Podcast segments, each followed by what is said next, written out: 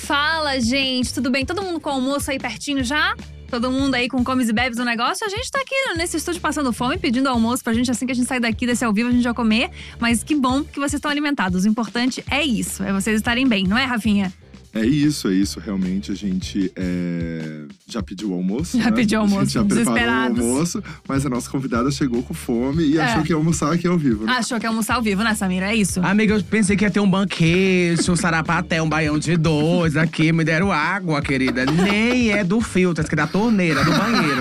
Não teve um café, não Não teve? teve um café. Ai, gente. Tô indo pra casa. Vai Será- 10 minutinhos. Vamos ver se a gente consegue arrumar um catering, um negócio? É. Mas enquanto isso, roda a vinheta. Vamos ver se a gente consegue.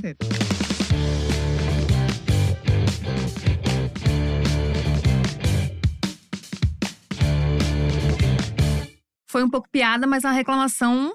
Uma reclamação, às vezes fazer um Recorrente. catering, é uma reclamação recorrente. Amiga, só catering, só me. um mise-en-scène, um sanduichinho, é uma coisinha. aquela O petit comité. É. O petit É um comité. petit Eu sou mais, eu sou mais francesa, eu sou mais Le Cordon Bleu.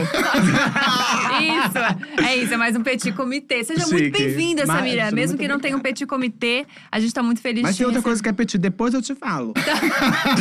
Fechou. Perfeito, gente. Já começamos bem, já começamos meio-dia. É Ah, eu tô muito feliz de você estar aqui, Samira. Ai, obrigada, amiga. Também tô Sério. muito feliz. Assim, A galera É. aqui na Dia, eu posso te contar uma coisa? Conte. Você sabe a Maria, né? Maria é Aham. sua fã. eu também sou fã da Maria, a gente tem um negócio ali. Ela chegou, gente, coloquei na minha agenda que eu quero assistir o Diacast inteiro com a Samira, que eu sou fã. Ai, que maravilhosa. Maria, se você estiver me ouvindo, tô, vou ficar no banheiro. Te... Eu Mas a galera aqui na Dia adora, a gente faz coisas junto, né? A gente trabalha junto. É, e o povo aqui te ama e, e obrigado por ter vindo. Imagina, e, e só complementando, eu amo muito. Tanto quanto é com a blogueirinha, com os meninos. Tipo, é, é um convite que eu só não venho se eu realmente não puder. Aham. Porque, as- assim, alguns trabalhos a gente faz e tem aquele peso de estou trabalhando. E aqui a gente sente que não… Não é que não é um trabalho, mas é que é mais divertido do que trabalho, sabe? E é muito leve. Eu amo fazer as coisas aqui. Ai, Pena que, ó, o aqué tá ó. não recebo um real pra vir pra cá. Nem a passagem. É, e a, a Maria, falaram aqui no meu vídeo que a Maria tá assistindo é, a Maria mesmo. tá assistindo. Então Gostosa. te mandou um beijo. Mas assim, não- nem sempre foi essa blogueira famosa, gamer, dona do mundo, E dona do Facebook. Já teve uma já história vamos aí começar que a sofrer?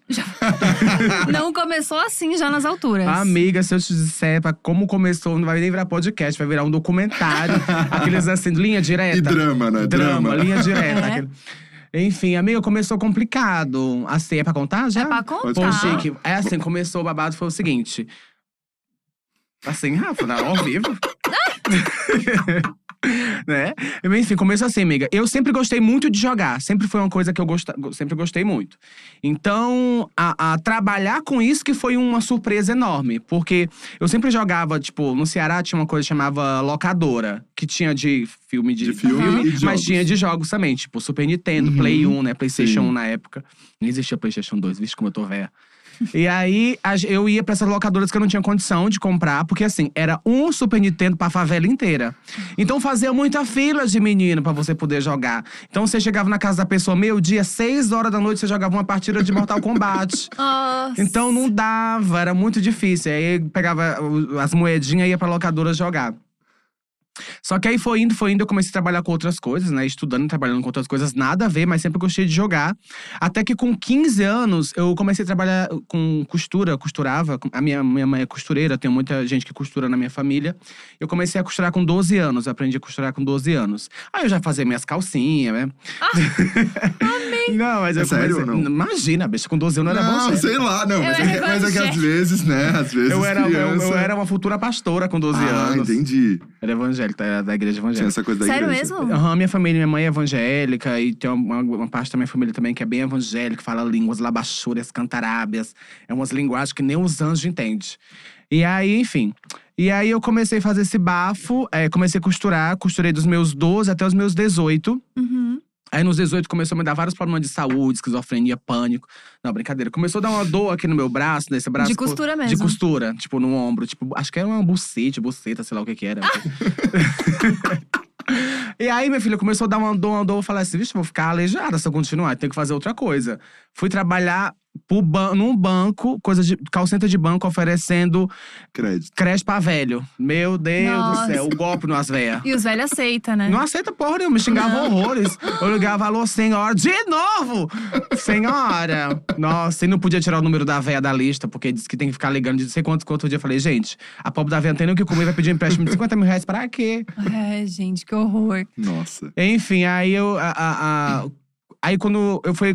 Acho que com 18 anos, mais ou menos, eu conheci o serviço de streaming de jogos. Porque eu sempre joguei, né? Tipo, com 15 pra 16 eu comprei meu primeiro computador e eu jogava jogos online, tanto na Lan House, né? Também quanto em casa. E aí, com 18 para com, com 18, mais ou menos, eu conheci o serviço de streaming, que era fazer live. Nessa época, não era nada conhecido, assim. as- Era uma coisa muito, tipo, indie, distante da realidade. Então, era. Não é como é hoje. Hoje tem Aham. um lance- de várias plataformas, e contrato, e muito dinheiro, e bolsas caras. Mas naquela época, querido, você trabalhava o mês todo pra ganhar 100 reais. Sim. E se alguém Nossa. tivesse pena de você. Exato. Então eu não comia pra parecer bem magra. Brincadeira. Porque a galera que botava dinheiro no caso, Era. não ganhava da plataforma em não, si. não, não ganhava. Ah, Era, o pessoal dava tipo 5 reais, Uhum. 3 reais. E Nossa, gente- Uhum, não dava era- pra viver mesmo, então. Amiga, eu vivi. E aí, tipo, eu, eu, eu fazia de forma paralela. Eu, eu, na verdade, assim, eu conheci o serviço através de uma amiga que fazia. E aí eu entrei em cal com ela e comecei a jogar. E aí eu sempre, como uma bicha palhaça, pra espalhafatosa, né? Um gay espalhafatoso que sou. comece... Aí falava, brincava e tal. Aí as pessoas do chat falavam assim, acho que ela tinha uma cerca de 100, 200 pessoas que viam ela.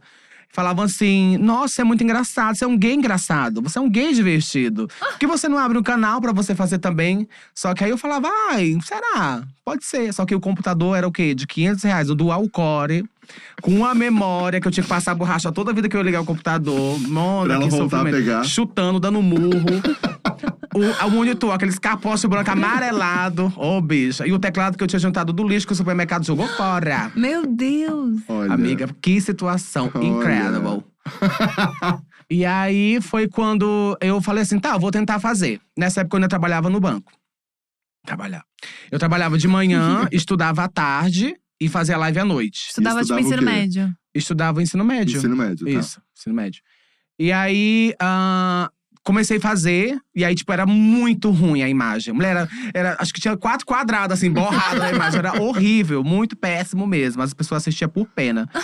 e aí, tipo, só que eu, eu falava assim, gente, eu sou, eu sou engraçada. Vocês querem me ver fazendo graça? Me dá as peças do computador. Então eu falava, tipo, gente, tô precisando de uma memória. Se alguém me arrumar, eu faço isso. Então, Ah, ah, eu- eu, colocava metas, assim, sabe? Ah, eu vou ficar, sei lá, botar minha xereca aqui de fora. Cadê? não tinha OnlyFans na época. E, aí, E nem xereca. Não, e nem xereca. Nossa, Rafa, como você tá grossa. Ele é assim com fome? Ela é assim, amiga. Mais agressivo. Enfim, aí eu peguei, é, comecei a fazer isso e comecei a arrumar meu computador. As coisas começaram a melhorar. Só que eu ainda trabalhava no banco e tava terminando o terceiro ano, né, do ensino médio. E aí foi quando eu terminei o terce- o terceiro ano do ensino médio. E aí eu ainda tava trabalhando. E eu comecei a ver que o lance da live tava dando certo. Então, Uhum. tipo assim, sei lá. Eu conseguia pagar uma fatura de energia. Lá no Hum. Ceará, sei lá, minha energia era 150 reais, 200 reais. Eu conseguia pagar energia. Depois eu conseguia pagar energia e a internet. Eu Uhum. consegui que, tipo, não era uma grana, mas eu conseguia tirar um dinheirinho dali. Aí eu tava de saco cheio, não aguentava mais ser xingada naquele negócio dos velhos lá do banco. Mulher, pelo amor de Deus. Chegava em casa toda depressiva de tanto ser xingada. Ai, e você nossa, não podia ser xingar de volta, né? Nossa senhora. E a mulher é assim mesmo, o trabalho é assim, ele é árduo. Eu falei, não, meu amor, peraí que tem o limite. A gente tá tentando enganar as pessoas. Ah. Exato. E aí eu peguei. Eu... Aí foi quando eu falei assim, gente, é o seguinte, eu vou largar meu trabalho. Vocês vão me ajudar? Vão me ajudar. Porra nenhuma, passei necessidade. Sério? Brincadeira. Aí eu.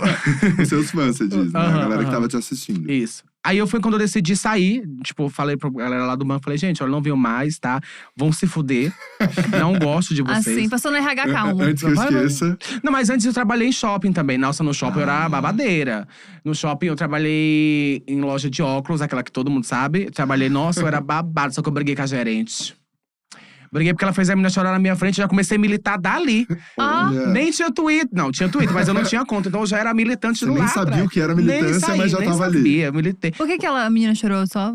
Amiga, tipo, eu era. Eu, eu, eu, no primeiro, meu primeiro mês na loja, eu vendi muito, absurdamente muito. Tipo, eu fiz o dobro da meta de diamante. Nossa, Oh, entendeu? olha Amiga, é porque eu tenho. Eu, eu vou, tipo assim, conversando, a pessoa vai rindo, eu falando assim, esse óculos, passa aqui, amor. Ah, esse relógio aqui também, não. vai- Ó, deu certo. E a pessoa vinha pra casa toda endividada, entendeu? Ai, mas eu, é sobre muita isso. lábia, muito negócio. E aí tinha uma outra menina que não, não, não tava tão bem assim. E aí ela começou, tipo, me- meio que humilhar a menina e tal. Eu falei assim: não, tem uma coisa errada aqui, amiga. Não pode fazer isso, não. E a menina começou a chorar. Eu falei que não era legal pra loja, que ia, ia afetar todo mundo, porque eu não ia conseguir fazer meu trabalho bem vendo uma pessoa chorar do meu lado, que poderia perder o emprego tava preocupada. Ela falou: ah, mas você não pode me desafiar. Mas eu vou desafiar sim. Fui demitida. Mas desafiou? Mas desafiei. Mas desafio. Ou seja, hoje eu posso estar contando essa história. Ah, Exato. E tá exatamente. lacrando. Exatamente. Mas eu fiquei desempregada na época, foi difícil. Mas aí saiu do banco. Isso. Do e a- banco você foi pra loja? Não, é, eu comecei primeiro na, na loja. Tá. Depois eu fui pro banco. Não, minto, foi primeiro o banco, depois a loja. Aí saiu da loja também. É que eu nunca trabalhei muito tempo. Então, tipo assim, foi, foi isso. Eu trabalhei, tipo, dois, três meses no banco, depois dois meses na loja, sabe? Na- Uhum. na- nunca, tipo, um ano, dois anos. Que eu não tinha. Amiga, eu sempre brigava com alguém, sabe? Eu não aceitava.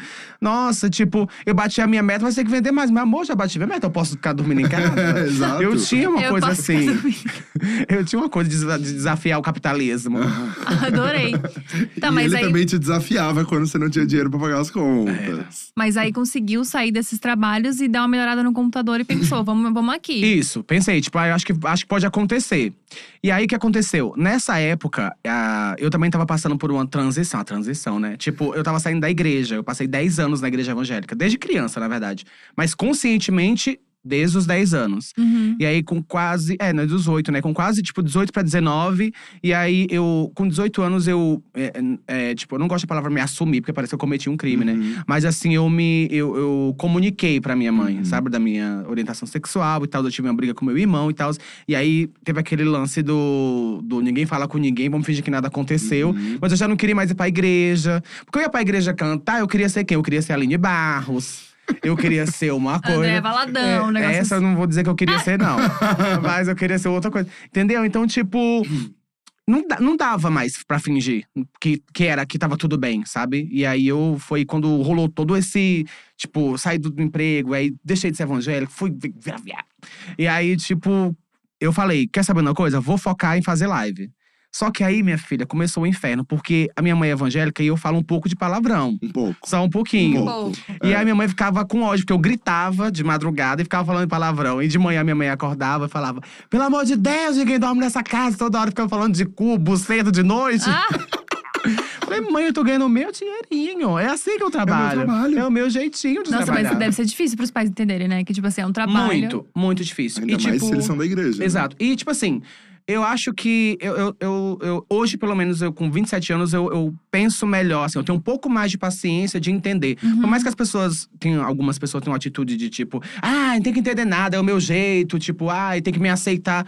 Hoje eu entendo que a minha mãe, naquela época, com 45 anos, não era tão fácil pra ela toda essa mudança. Né, de ver o filho saindo da igreja, que até hoje minha mãe é evangélica, de ter que estar largando um trabalho de carteira assinada pra viver de uma coisa que ela nem sabe do que que é, e ter que ficar aguentando o trabalho. Então, tipo, me colocando no lugar dela hoje, eu, eu vejo que não era tão fácil. Uhum. Não era uma coisa que ela tinha que, ah, arrasou, é isso aí mesmo. Entendeu? Tipo, era um, um- um processo. E às vezes eu falo pra galera em casa, muitas vezes, tipo, sobre esse lance de se assumir, eu falo, gente, eu- você tá no seu direito. Só que eu acho que se você pensar um pouco melhor, não é que você não precisa, mas procura o momento certo pra você não se magoar e não gerar um- uma situação chata, sabe? Então, tipo, tem. Meninos falam assim na minha live, com 14, 13 anos, ai, Samir, eu quero fazer drag, eu quero fazer isso, quero fazer aquilo.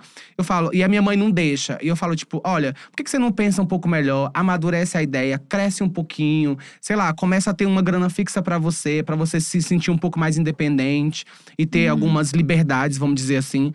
Porque eu não gosto muito de encorajar uma coisa e falar assim, vai lá, arrasa. Ai, é isso mesmo, afronta mesmo. E depois a pessoa tá toda se fudendo e eu na minha casa, bem na minha Aham. hidromassagem.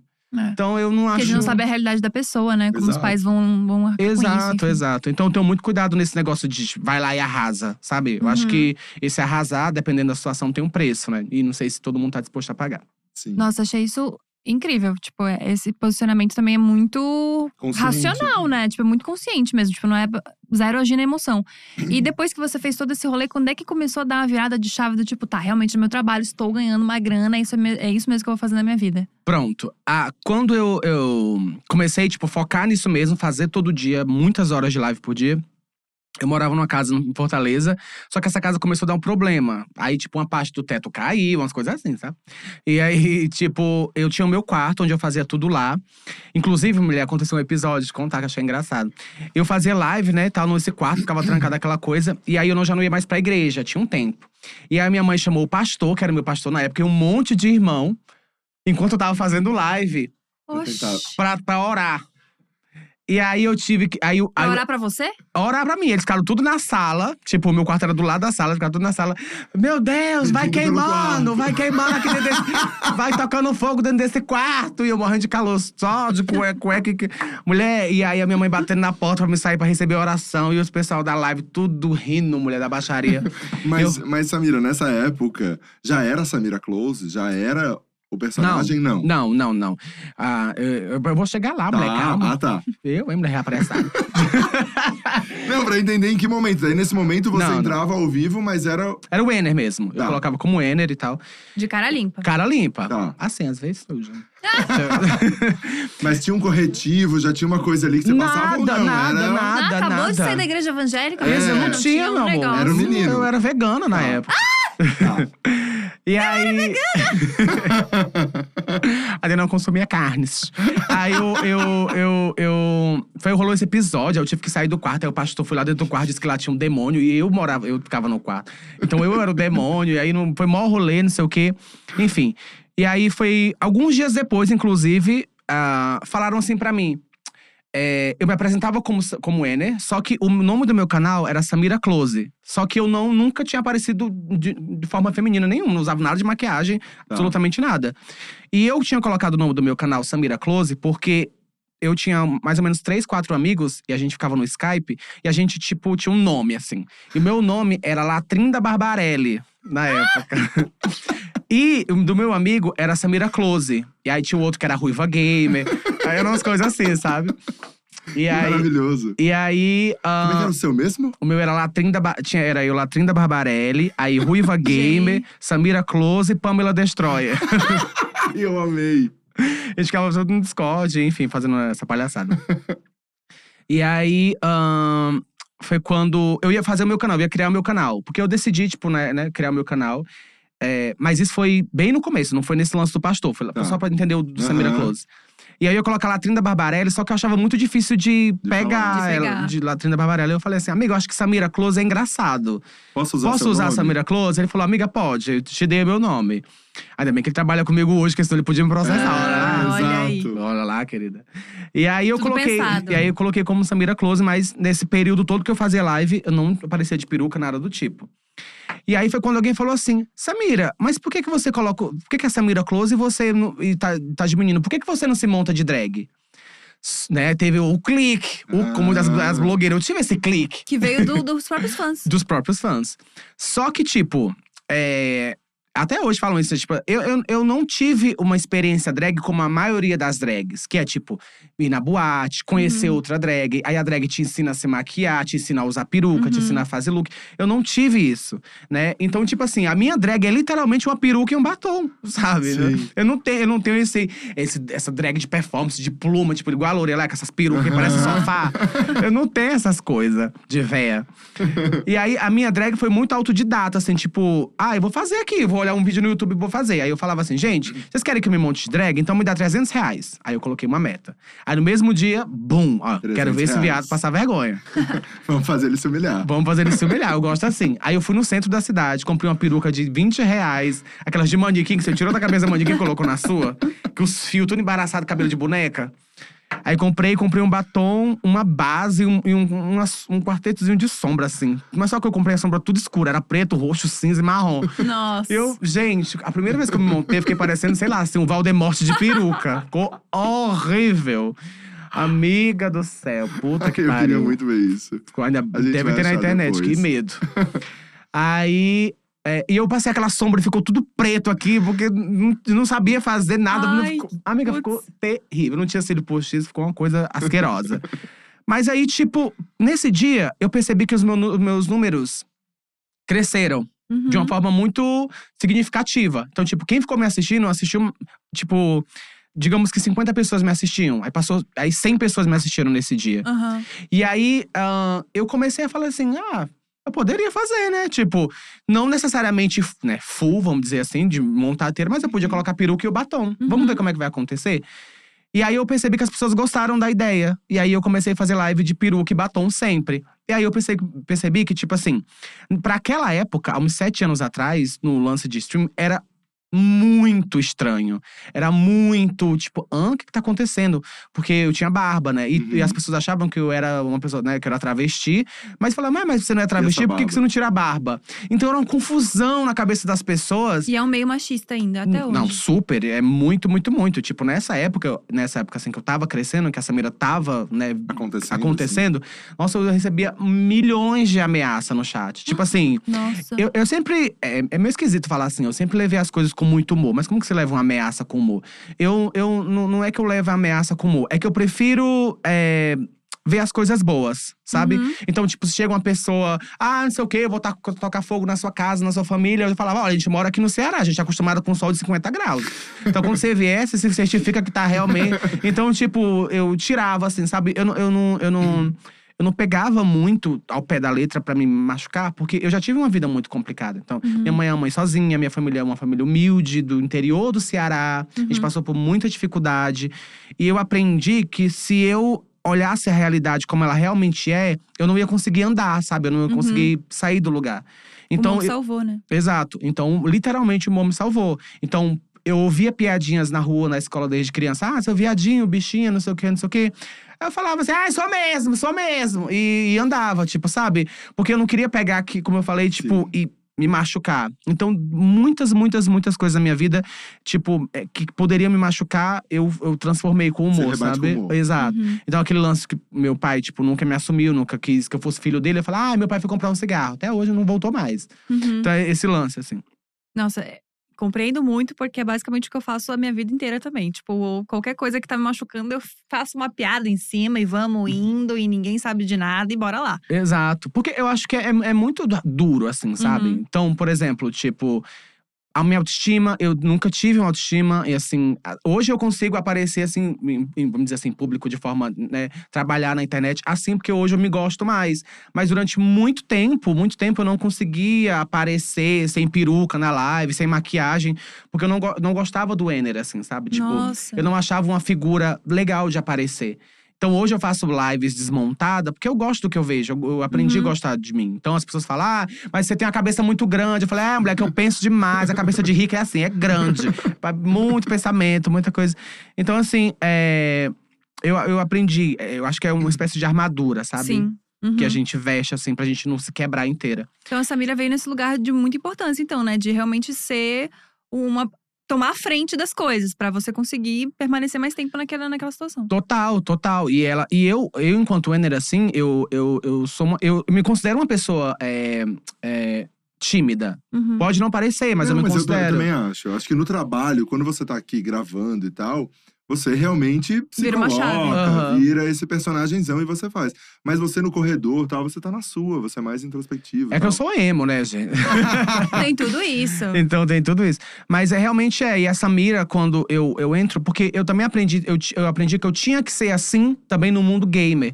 Porque, nesse, como eu te falei, nesse começo da Samira, era muito. Não, não, não tinha. Isso que eu comecei a fazer não existia. Existia pessoas LGBTs que Uhum. faziam, mas eram pessoas LGBTs normais, Aham. vamos dizer assim. Padrão. Padrão. Então, tipo, Uhum. tinha um cara lá, branco e tal, que era gay e tal. Uhum. Tinha uma, uma menina trans que fazia também e tal, mas já. Uma mulher lésbica. Exato. Tinham, né? Exato, mas assim, esse lance de drag queen e peruca, barba, essa figura era extremamente esquisita. Porque na Uhum. época, que pelo menos até que eu saiba, tá?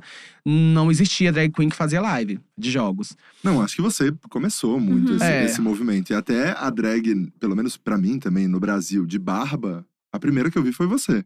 Eu não tinha É. visto isso aqui no Brasil antes. É, e daí você começou, então o começo da personagem, da Samira, sempre foi gamer. Foi, sempre foi gamer, sempre foi. E começou no Ceará. E aí, como eu tava te falando, né, que às vezes eu pulo as partes, mas assim, da, da, da casa lá da minha mãe deu problema e a gente precisou mudar pra uma casa muito pequenininha. E aí não dava mais pra me fazer live. Foi aí quando eu, eu falei, eu vou ter que ir embora daqui. Tipo, literalmente. Pra mim foi muito difícil porque eu morava com a minha avó, eu gosto, eu amo minha avó, eu cuidava muito dela. Mas aí eu, eu, eu, eu falei, eu preciso ir embora pra ganhar o melhor pra poder proporcionar a ela, sabe? Eu acho que Uhum. por mais que eu queira ficar aqui pra cuidar dela, acho que a situação que a gente tá vivendo não é legal. Então eu acho que eu vou ajudar mais ela se eu conseguir ir embora e mandar grana pra ajudar, sabe? Uhum. Um Não vou estar. Exato. E aí, ahn, foi quando eu decidi ir embora. Eu conheci uma pessoa na internet, no interior de São Paulo, em Araraquara. E eu perguntei assim: eu posso ir pra ir pra sua casa fazer live? Tipo, você tem um quarto pra me alugar?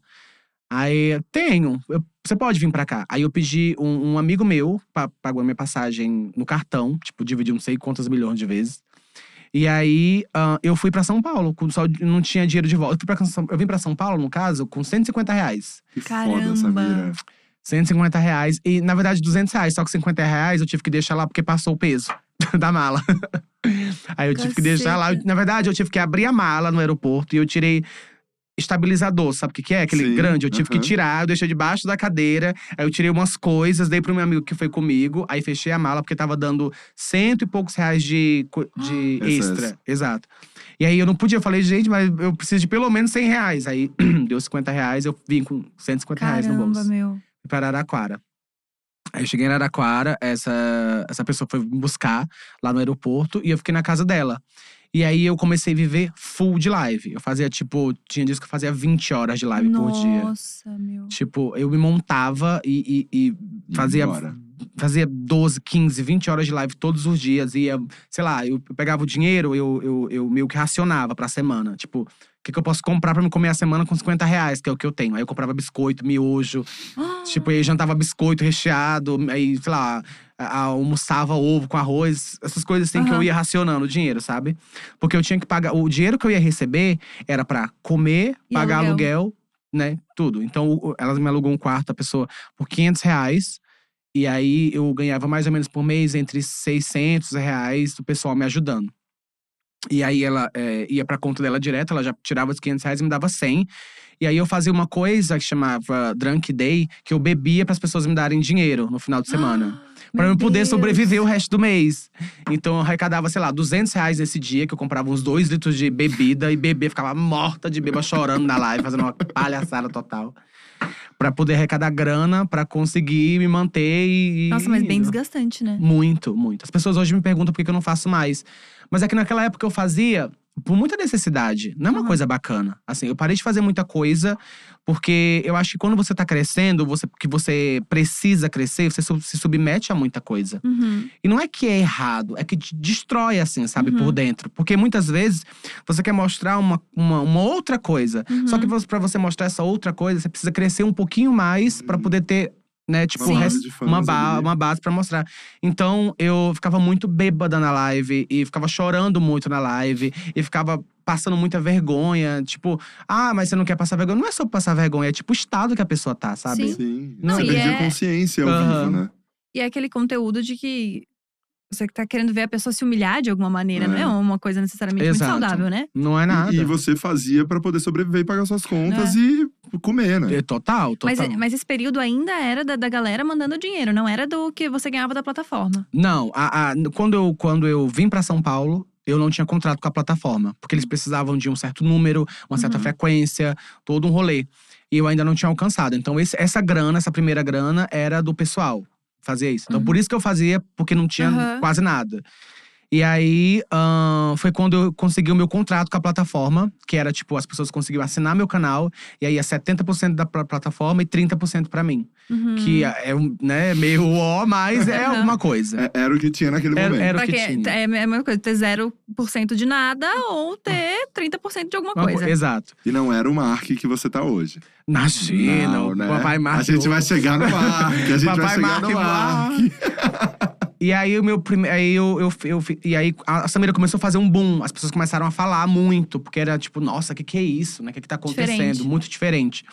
E foi quando eu fui pro meu primeiro evento, que foi a BGS.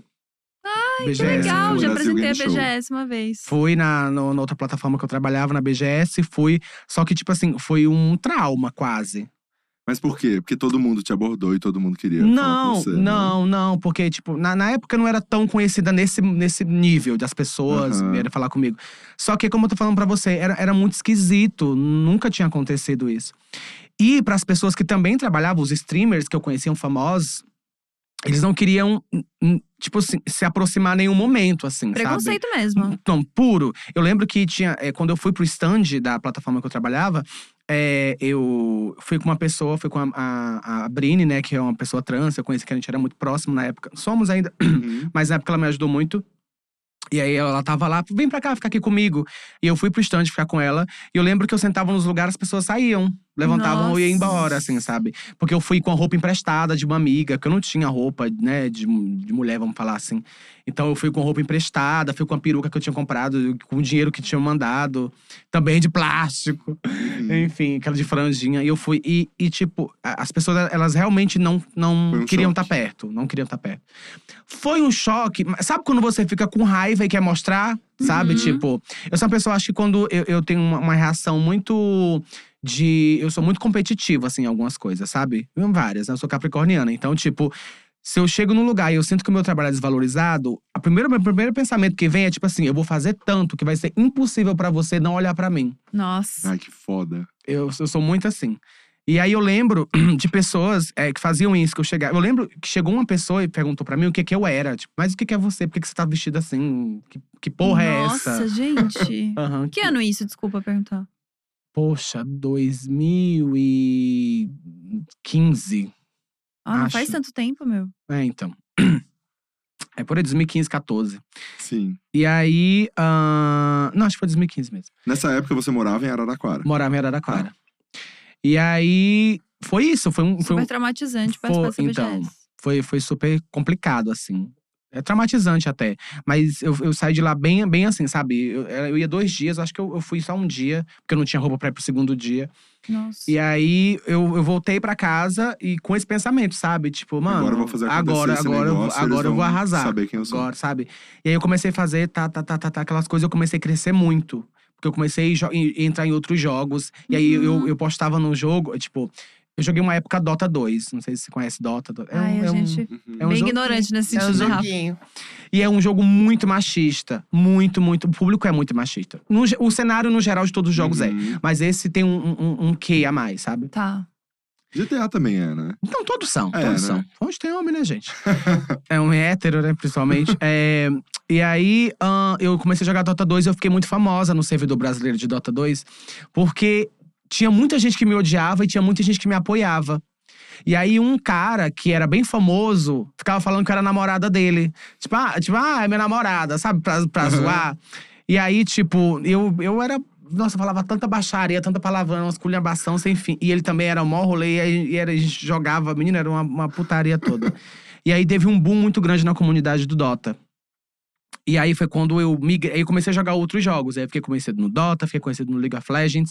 No League of Legends, eu comecei. a- o meu nome criou muita força. Porque a comunidade do League of Legends no Brasil muito cre- era grande, muito né? grande. E aí foi quando os famosos começaram a me seguir e começaram a falar de mim. E aí foi quando as pessoas clipavam a minha live e colocavam nos canais de Hum. jogadas, Ai, que assim. legal. E aí as pessoas começaram a me chamar pra fazer participação em canais, e um monte de coisa e tal. tal E as collabs crescendo. começaram a As acontecer. collabs começaram a acontecer. E aí as coisas começaram a melhorar. Eu morei um ano e três meses em Araraquara, até eu pegar meu primeiro contato, contrato com um time profissional. Não jogava profissional, Uhum. mas eu estava no time. Era tipo uma Uhum. companhia, assim. Uhum. Uhum. E aí meu contrato era tipo 3 mil reais por mês. Né, que já é um, pra mim já era de Uhum. caralho, tô rica, não acredito, vou comer sushi. chega de recheado, chega de miojo. E aí ah, foi quando eu decidi mudar pra São Paulo, porque eu, eu vinha pra São Paulo pelo menos uma vez a cada um mês, assim, tipo, todo mês eu Uhum. vinha pra cá uma vez. E era muito desgastante, porque de ônibus e Uhum. aquela coisa, Araraquara é longe, tipo, quase seis horas de viagem. E aí foi quando eu vim pra cá, morar com dois amigos. E aí, a partir daí, só foi. Aí fiquei nesse time de um tempo. Aí depois fui contratado. Aí foi quando, depois de um tempão, eu cresci muito no. Nessa outra plataforma. E aí veio o GTA. E eu cresci mais ainda É, com a no. GTA, é, eu, eu te conheci no. Quando rolou aquele ataque homofóbico do policial, Uhum. sabe? No Foi- Free Fire. É, no Free Fire. Foi ali que eu, que eu, que eu conheci, eu vi aquilo, eu falei, cara, que bizarro. É, isso. É, me fala, conta também pra quem não, não acompanhou, porque eu acho que isso muita gente conheceu por causa disso, né? Ou não? Sim, sim. Eu não, não, não sei se por conta desse episódio, talvez sim. Mas eu cresci muito no GTA, eu fiquei muito famoso no GTA, né? A Samira ficou muito famosa no GTA por conta de uma personagem chamada Agatha Feroz. E As pessoas estão comentando aqui também. Então, é, a gente fez, esse personagem foi incrível. E aí, tal. Aí eu parei, foi quando eu comecei a jogar Free Fire. Aí no Free Fire eu cresci muito. Muito, muito, muito, muito. Que Porque. Foi a grande virada de chave mesmo. Não, acho a, a grande virada, tipo assim, de. de, de é, como eu posso falar? Ok, tá dando certo, foi meu primeiro contrato de 3 mil reais.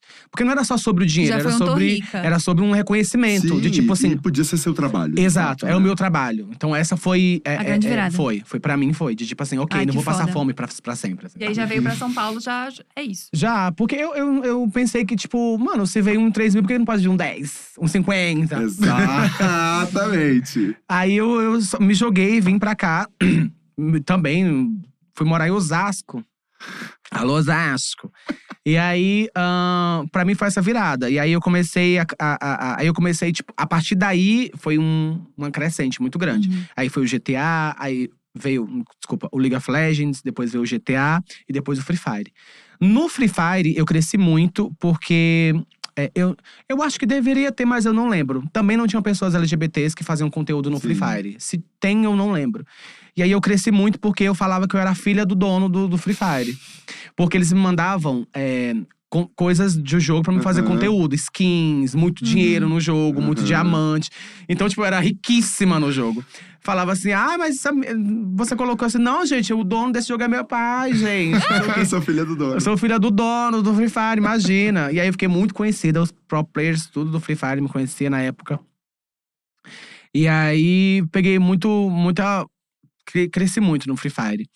E aí, é, só que o que acontece que foi muito diferente pra mim é que eu cresci fora do jogo também. Uhum. Sabe? É muito difícil, pra, é porque é muito segmentado. Então, quem Uhum. joga, quem trabalha com jogo, geralmente cresce no meio do game. No jogo. E eu comecei a fazer outras coisas fora do game também. Então, tipo, eu comecei a apresentar, sei lá, trabalhar com multishow, Uhum. fazer é, participação com os meninos do Diva, canais grandes. Então, esse lance trouxe pra mim pessoas também que não eram só do- dos games, assim, Uhum. sabe? Isso é uma coisa muito importante, porque eu comecei a poder trabalhar com outras Uhum. coisas. E aí, Por a a partir bolha do… ali do, do, do game, né? Você Exato. aparecendo no entretenimento Exato. e tal. E as pessoas também te reconhecendo com isso. Assim, Exato. Eu acho que… é, por isso que eu te perguntei se você sempre começou como gamer. Porque quando eu te vi, eu sempre pensei assim… Não, Samira trabalha com humor. Uhum. Não com game. Eu sempre achei você muito mais engraçada do que jogadora, assim. E que o, Hum, e o gamer era tipo a plataforma pra isso. É, exato. Era, era a maneira de você colocar a sua piada, o seu humor, isso. Nesse momento, quando você foi chamada pra Multishow, pra é, gravar com os meninos, tal, todas essas coisas, você começou a, a reparar nisso também? Ou durante o momento que você era gamer, você já pensava que, putz, eu tenho esse traço aqui do humor que é Uhum. relevante? Então, eu acho que, na verdade, sempre, assim. me- mesmo antes de trabalhar com internet. É porque eu sou cearense, né, amor? Então, a gente é uma palhaçada total. E aí, viado ainda, cearense, bicha, afeminada, não tem outro caminho, meu amor. Vai ser esse. Vai ser isso. E aí eu comecei, é, é, tipo, pra mim é muito natural. Inclusive, é, é difícil pra mim quando eu tenho que seguir algo. Uhum. Tipo, se você dá o microfone à minha mãe e fala, vai, vai lá, bicha, Uhum. faz uma graça lá. Pra mim é confortável. Mas se eu tenho que seguir alguma coisa, assim, eu já fico, ai meu Deus, se eu sair muito, se eu falar uma, uma buceta aqui. Entendeu? Eu fico meio mais assim. Porque Eu já pensei em ser. É que assim, quando você trabalha dentro de casa, com uma câmera, só você, você se sente muito seguro. Quando você tá no meio das pessoas fazendo aquilo, você fica, e se não for, e se não for tão engraçado assim? E se ninguém gostar tanto? Será que vai dar certo? Uhum. Todas as coisas que eu fiz, pelo menos que eu saiba, deram muito certo. Mas eu, eu sempre fico assim, sabe? Porque muitas vezes o público que tá acostumado a te ver não vai ser aquele, não vai estar nesse outro rolê, sabe? Então, por exemplo, quando me chamam pra um. Vou dar um exemplo. Uma vez eu fui participar num, num lance do Multishow que era com a Anitta. Uhum. Era eu, a Anitta, o David Brasil, acho que a Lady Nada e mais uma outra atriz, eu não lembro mais ou menos quem era. E até, por exemplo, agora quando eu fui participar do negócio de jogo com a Rafa Kalimann, o Babu, Uhum. tá, o pessoal. Eu fico tipo, mano, eles não vão entender o que é que eu vou falar. Eles são acostumados com a louca, arrasou, bicha, ai, adoro. Eles são acostumados. Eu vou falar, eu vou falar que, tipo, a operária do lacre, ela não vai saber o que é isso. E aí eu ficava muito assim, tipo, porque você meio que tem que adaptar as coisas, né? E aí eu, eu, eu fui aprendendo a, tipo, a lidar com. Saber os limites, né? Porque senão eu vou soltar uma piadona assim. Uma vez eu fiquei até arrependido, pedi até desculpa. Lá no programa da Anitta eu chamei ela de general, não sei o quê. Era um general que tinha até era do, da, da ditadura, Ai, mulher. gente. A cagada. Nossa! Mulher, ai, Deus, depois eu falei, ai, gente. É que assim, essas coisas a gente vê no Twitter, não pode reproduzir no, no Multishow. Ao vivo, né? Não pode jogar no Pode reproduzir ao vivo, é Não. ótimo. E aí eu, eu, eu- eu- Você vai aprendendo, né, a lidar com as coisas. Porque, como eu tô falando, quando você tá no seu canal, com o seu público, é, a sua audi- audiência é totalmente diferente. É. É muito diferente. Você fica mais à vontade, é uma galera que te conhece, é uma É. família, é uma galera que você vai ali. Tô entendendo as É tipo- piadas. exato. É tipo uma piada que você fala dentro da sua casa com a sua mãe, que você sabe que ela vai entender, mas você não pode fazer fora, entendeu? Aham. Enfim, é isso. Eu queria saber também, é, voltando um pouco da história, que você começou a fazer essa mira lá na casa do- do- da sua mãe, com a sua avó Uhum. ainda. E como é que foi pra ela isso? Porque acho que também pra ela não deve ter sido um processo muito fácil. De Pra avó, no caso. Pra avó ou pra mãe? pra avó e pra mãe, né? É, a a mãe já tem isso de trazer a igreja inteira e tentar Não, tirar o a- diabo pra de minha. Não, mas mãe- ela- tu não tava de Samira nessa época. Não, aqui, tipo assim, eu Aí nunca. quando tu colocou uma peruca, ela deve ter pensado, pronto, desviou de vez. Mas elas não me vinham, eu ficava trancada no quarto. Ah, eu me entendi. escondi, eu era sigilosa. E Fora como é que é meio. hoje, gente? Não, hoje é, é, é super. Ela, hoje eu tô pagando tudo. É, hoje você sustenta toda a galera. Não, lá. não, mas não é por isso, não. Eu acho que a distância, acho que fez ela entender muita coisa, a distância. Uhum. Eu acho que a distância faz a gente entender muita coisa. Então, é, lá eu tinha uma postura muito de. Ahn, eu tô na casa da minha mãe, eu tenho que respeitar a minha As regras as aqui são- regras são outras. E eu não quero ficar toda hora batendo de frente, vai ser Uhum. desgastante pra mim, pra elas também. A minha avó já tem. Por incrível que pareça, a minha avó nunca foi de ligar muito. Ela ficava me chamando de viado. Ai, viado, sabe lá, viado. Mas ela nunca foi de. A minha mãe era que era muito assim. E depois que a gente conversei com ela, porque eu saí meio tipo, mãe, tô indo embora. Vou fazer minha vida, tchau. Não teve muito, tipo, ai, mãe, não teve muito. Mas depois eu, eu, eu vim pra conversar com ela e, e eu comecei a perceber, sem ela dizer, várias questões, sabe? Quando ela, ela me recebeu a primeira vez que eu voltei, várias questões de tipo, eu tinha medo de o que, que Uhum. você ia sofrer, se você podia morrer, se Uhum. você podia. Eu não queria ver a minha família xingando você. Então, muitas vezes, a gente acaba vendo de um jeito, né? Talvez a, a pessoa também transpareça desse jeito, mas que é uma outra coisa, né? Não tô dizendo que é assim com todo mundo. Mas com a minha mãe, pelo menos, era um medo. Era muito medo. Preocupação de você sofrer. assim. Exato. Não era, ela não tava preocupada se eu ia beijar outro homem. Tanto que hoje ela pergunta se eu não vou namorar nunca. Ela fica, cadê que eu tô namorado? Eu quero conhecer. e aí, ela tinha muito medo de. Eu tinha saído da igreja e ela ia pra igreja, e você ir pra igreja, ter um filho gay, é muito difícil. A sua família, que a minha família é muito machista, né? Interior do Ceará, aquela coisa, cabra macho Uhum. também. Ah, na minha família não tem pessoas LGBTs, assim, né? Além de mim, pelo menos não assumida, né? Eu já peguei uma. Você já pegou um primo. Ah, já- eu não disse isso. eu não disse que foi primo. Eu sei que tá falando. É, enfim. Aí eu. Enfim, eu, eu percebi que era mais esse Medo. lance, mais esse medo, sabe? E aí, quando eu rolou esse lance da distância, que a gente ficou longe e percebeu que é, não, não, não tava ali todo dia pra se ver e que talvez essa distância podia ser pra sempre. Uhum. Era uma coisa que, às vezes, você tá longe um, dois anos da pessoa e que a pessoa pode não voltar mais, Uhum. né? Tipo, por N Uhum. motivos. E aí, nos reaproximou. Tanto que eu vim dizer eu te amo pra minha mãe com quase 20 anos de idade. E a minha mãe veio dizer eu te amo pra mim com mais ou menos essa idade. Então, tipo, hoje A gente fala eu te amo, a gente fala, eu falo com meus irmãos eu te amo, que a gente nunca tinha falado. Nossa. E pode ser uma bobeira, né? E muita gente fala assim: ah, Samira, mas hoje é fácil dizer eu te amo, né? Hoje você tem dinheiro. Cara, eu, eu escolho não olhar assim, Uhum. sabe? Eu escolho não, não acreditar nisso. Porque eu posso acreditar em várias coisas. Eu posso acreditar que é isso, eu posso acreditar que é uma mentira, eu posso acreditar que é várias coisas. Mas eu escolho acreditar que é do coração. E isso me faz bem. Isso tá me fazendo bem, eu não quero saber do resto, sabe? É, eu acho também que, querendo ou não, ganhar dinheiro é uma. É tipo assim, você deu certo na vida. E você tá dando orgulho pra sua família por isso, entendeu? Eu acho que também é, é um dos motivos de que eles têm orgulho de você, dentre tantos outros que eles têm, entendeu? O seu trabalho É, e tal. eu acho que é muito fácil pra galera falar isso também, né? Tipo assim, ah, é só porque é dinheiro. Você não viveu, você não sabe quem é, você não conviveu, enfim. É, E eu acho também que, às vezes, eu acho. Assim, no geral, a gente. Tem muita gente que procura muito sempre o que vai te. Não, não te dizer, mas até pra ela mesmo, que vai te colocar pra baixo, É, sabe? Exato. Eu tava falando ontem na live do Natal que hoje o Natal me comove muito. Porque Uhum. eu sempre, eu, eu sempre quis ter um Natal. Tipo, aqueles natais bem clichêzão de americano, filme. tipo, de filme. Porque na minha casa, o que que era o Natal? Eu morava com a minha avó, né? é, é, quando eu tinha uns 15 anos, 14, 15 anos. Morava com a minha mãe e com a minha avó. Tipo, ficava, que elas moravam separadas. Uhum. Né? Ficava numa casa da uma, depois na casa da outra, porque elas moravam perto. E aí, eu eu ficava na avó e, tipo, a gente assistia o filme da Xuxa, do Natal, que é na Xuxa. E aí, jantava o que, que jantava, comia todo dia e ia dormir. Tipo, esse era o nosso Natal. E aí, no massa, minha mãe fazia, tipo, pegava aqueles pisca, que era de Ah. duas cores, azul e branco, e fazia com prego, assim, um formato de coração na parede. Aí colocava o pisca, assim, e era, tipo, não Aquilo. tinha árvore. E aí eu falava, tipo, mano, um dia eu quero ter um Natal, sabe? E hoje eu amo o Natal. Eu, eu, eu, tipo, eu vou pra casa da minha família, eu compro um monte de comida, eu boto uma árvore lá, Presente. pisca-pisca, presente, aquela palhaçada toda e todo mundo fica feliz. E eu tava falando isso na live, quanto isso é importante pra mim. As pessoas falam, tipo, ah, Samir, mas você acha isso porque você tem dinheiro. Mas sim, gente, hoje eu fico feliz que eu posso proporcionar isso pras pessoas que eu amo, sabe? E eu tô falando isso porque parece que algumas pessoas não, não gostam da felicidade, são inimigas do, do, do- de momentos bons, sabe? Na internet você encontra muita gente assim. Que às vezes você tá comemorando um momento bom no seu story, tipo, pra você, e a pessoa já, tipo, ah, mas é só por causa disso. Tipo, mano, como assim? Como você é amargo, sabe? É, gente, pelo amor de Que Deus. horror. E quem trabalha com humor também tem isso, né? Porque as pessoas acham que pode falar qualquer coisa pra gente porque a gente faz piada. Exato, muito isso, muito. Hoje em dia, nem tanto. Tanto que hoje em dia eu já tô sendo considerado mais chata. Ah, você não é de antigamente. Porque antigamente, quando eu tava crescendo, como eu falei, a gente. já- A gente precisa. Topava tudo. E tudo, tudo. E, e recebia mensagens assim.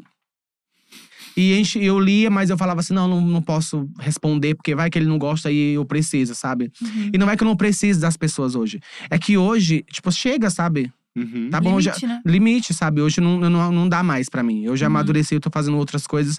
Então hoje eu já não faço coisas que eu fazia antes, porque eu considero que não é tão legal. Uhum. Nem as coisas que eu falava, talvez. Então, por exemplo, Free Fire. Hoje eu não jogo Free Fire porque eu, tava achando que tava muito tóxico pra mim. Entrava nas partidas, tinha uma pessoa homofóbica, era aquela briga, xingamento, aquela coisa toda. 10 mil pessoas me assistindo, ah, arrasou, aquela coisa. Mas, tipo, não é o que eu quero. Eu quero Uhum. sentar de boa e jogar e rir com vocês. Eu não quero ficar toda hora sendo a guerreira anti-homossexual, sabe? Anti. é, é, é, é, Homofóbico. homofobia. Sabe, eu não quero que a minha história seja só sobre contra a homofobia. Eu quero viver coisas boas, sabe? Uhum. Tipo, eu tô um pouco cansada da história do gay sofredor, sabe? Eu, eu Uhum. quero ser a, a gay pilantra, assim. Eu quero ser a gay que vai lá, rouba banco, sabe? Ai, Essas gay coisas. Compra pilantra. bolsa, que compra que compra bolsa. bolsa, que dá, que dá barraco, sabe? É isso. É, toda hora, tipo, tem que ser a gay que tá lutando contra o preconceito, contra a homofobia, que tá sofrendo e chorando. Pela... Ai, gente, cansa. Chega uma hora Uhum. que cansa. Eu tô cansada, eu quero agora só dar. Amei, achei genial. Mas, Samira, como eu acabei falando da história do policial, as pessoas querem muito saber a história Uhum. do policial. Você consegue. Consigo. O lance do policial foi assim, como eu acabei de falar. No Free Fire era uma coisa que era muito. Ah, oi, gente, boa noite. Ah, gay, não sei o que. Começava aquela coisa toda. toda. No caso do, do policial nesse dia, era um cara que eu tava. é, porque assim, no Free, Fire, no Free Fire eu sempre entrava e falava: Oi, gente, boa noite, tudo bem? E aí, vamos arrasar? Eu sempre entrava simpática porque o meu interesse nunca foi brigar com as pessoas. Eu queria que as pessoas ficassem de boa e a gente jogasse junto e brincasse. Só que aí eu falava isso pra saber qual era da pessoa, sabe? E aí o que, que ela ia falar. Então, se ela me tratava bem, eu. eu, eu ah, arrasou. Tanto que eu tenho vários vídeos com uma galera que é super legal, que, que brinca, interage, aquela coisa toda. E, mas aí não é todo mundo que é assim. O lance policial foi porque, tipo assim, ele começou meio que. É, é, é, pedir respeito porque ele era policial, sabe? Tipo, Pois, e oxe. começou a tentar me amedrontar porque ele era policial. Eu falei assim, meu amor, você é policial na rua, você tá dentro do Free Fire, você quer quê? Me prender aqui? Você tá fazendo o quê aqui? Tá louco? Ah, mas não sei o quê, eu vou te achar onde eu... Pois ache, meu amor. Se você não sabe, policial é pra defender a população, não é pra tá caçando a gente, não. Quem faz isso é bandido. Bandido é que caça a população. Policial é pago pra defender. Você que não entende sua profissão. Nossa. E, e aí Foi- foi começou foi- o lac- foi a lacração. fecho, foi um fecho. fecho. Ai, até engasguei. Começou o fecho, a lacração, foi tanto lacre, tabu quebrando. Menino, foi um negócio. Era, era, foi, foi. Foi. É, é um vídeo histórico, assim. Ah, eu isso acho. é Caco bom. do tabu pra tudo quanto é Amiga, era, nossa, eu fiquei até surda. O barulho era muito alto do tabu quebrando.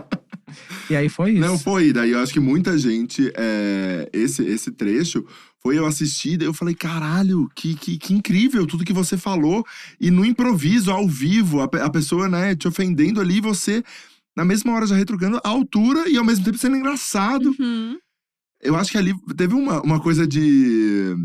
Obviamente, né, de militância e tal, mas também o seu talento como comunicador, como Uhum. humorista, tudo isso ficou muito claro naquele, naquele episódio, assim. É, eu, eu acho que trabalhar com ao vivo, eu acho não, acho que todo mundo vai é, concordar, mas trabalhar com ao vivo é muito mais difícil do que trabalhar no gravado. Uhum. Uhum. Porque no gravado você pode refazer, e no ao vivo não. E o perigo do ao vivo é você faz- falar bobeira, E tá ali. E tá pra ali. sempre. tá Uhum. ali. Vamos fazer um clipe e jogar no YouTube. Aí daquele clipe vamos fazer outro e vamos jogar no sei. Então é muito, é muito Muita responsabilidade. Muita responsabilidade, tudo que você fala. E eu, Uhum. eu, eu, eu considero ter um raciocínio assim rápido pra essas coisas, Muito. mas eu acho que eu, no ao vivo, eu só aumentei isso, sabe? De tipo assim, às vezes eu penso, eu já tô pensando e falando o que eu vou falar. Tipo assim, eu tô falando e pensando o que eu vou falar depois. Nossa, Uhum. genial isso. Entendeu? E aí, tipo, eu já vejo um negócio assim, e aí quando às vezes eu falo que eu acho que não é interessante, eu já tô pensando em, em como eu vou dar um. Dá passa- uma volta pra E- ficar interessante exato. ou transformar aquilo. Uhum. Nossa, Samira, isso incrível. você tem. é, Eu tenho. Meu Deus, eu quero falar muito com você. Primeira coisa. Só aqui, você é muito falso. eu chamo você no privado e aí, Rafa, cadê a fotinha? E nada, né? Ah, não, amiga, também não. nada. O gay, o gay engraçado não. Só me responde quando é B.O. É. Vamos não gravar. é assim. Não é, Quando é não é convite assim, pra festa, Samira. Não é rápido. assim, não é assim. É, mas, Samira, eu quero saber uma coisa sobre a música. Você Hum. lançou música. Por quê? Da onde surgiu? O que, que o clique da blogueira, o clique do O cantor? clique, o clique. do cantor O vem da brand. onde? Amiga, o lance. Eu, eu cantava muito na igreja. Na igreja eu cantava muito, parte do coral e tal. Só que nunca deixaram cantar, cantar muito, porque dizia que eu queria ser mulher. Assim, não, irmão, você não pode cantar, não, porque você afina muito a voz. você fica muito assim, você é varão, varão tem que cantar grosso. E tudo. E eu ficava, gente, não, não tem nada a ver. É minha voz. Gente, é assim, não posso fazer. Era muito assim. E aí eu não deixava pegar no microfone pra ministrar o louvor. E aí, eu, mas eu gostava muito. A música é muito, muito, muito, muito presente pra mim. E como eu falei que eu, que eu sou emo, eu realmente sou mesmo. Então, tipo, eu tive toda aquela fase emo. De, mano, tipo, sei lá, desde aquele lance Restart, NX0, Fresno, Pitch. e aí vem Paramore, Simple Plan, Green Day, Panic! the Disco. Ai, adoro. Amiga, eu tive toda essa fase. Calypso. toda essa Bem fase. emo. Muito. Só que ser emo no Ceará era difícil, viu? Pensa, Nossa, ser todo o de preto no calor. Nossa, no calor. Fazer a chapinha, quando saía de casa, vum! Tá. O frizz. Não, não tem como. Era babado. E a música sempre foi muito presente pra mim, ela me acompanhou muito. Porque, tipo, eu tenho muito esse lance do emo, tal, de gostar desse meu lado, mas eu também gosto muito de forró, gosto muito. Eu sei, eu, eu, eu sei. Não sou aquela pessoa que, tipo, ai, só gosto de rock, ai, detesto funk. Tipo, não, eu escuto de tudo. Tem dia eu com a corda passo o dia ouvindo música. Emo, no outro dia eu tô lá no forrozão, no outro dia eu tô no Uhum. brega funk. Eu, eu gosto de. Eu acho que o Brasil é muito multi, sabe? Muito. É muito, muito. E eu não quero me limitar, sabe? Eu acho que o Brasil não é um país pra quem se limita. A gente acho que perde, perde muito. muito, exato. E aí a música pra mim sempre foi muito presente. Eu sempre quis trabalhar com música. Só que é, eu tinha muito medo de atirar em duas coisas e não acertar em nenhuma. Uhum. Então eu prefiro focar no que eu sei fazer e no que tá dando certo, que é o lance do, de fazer live.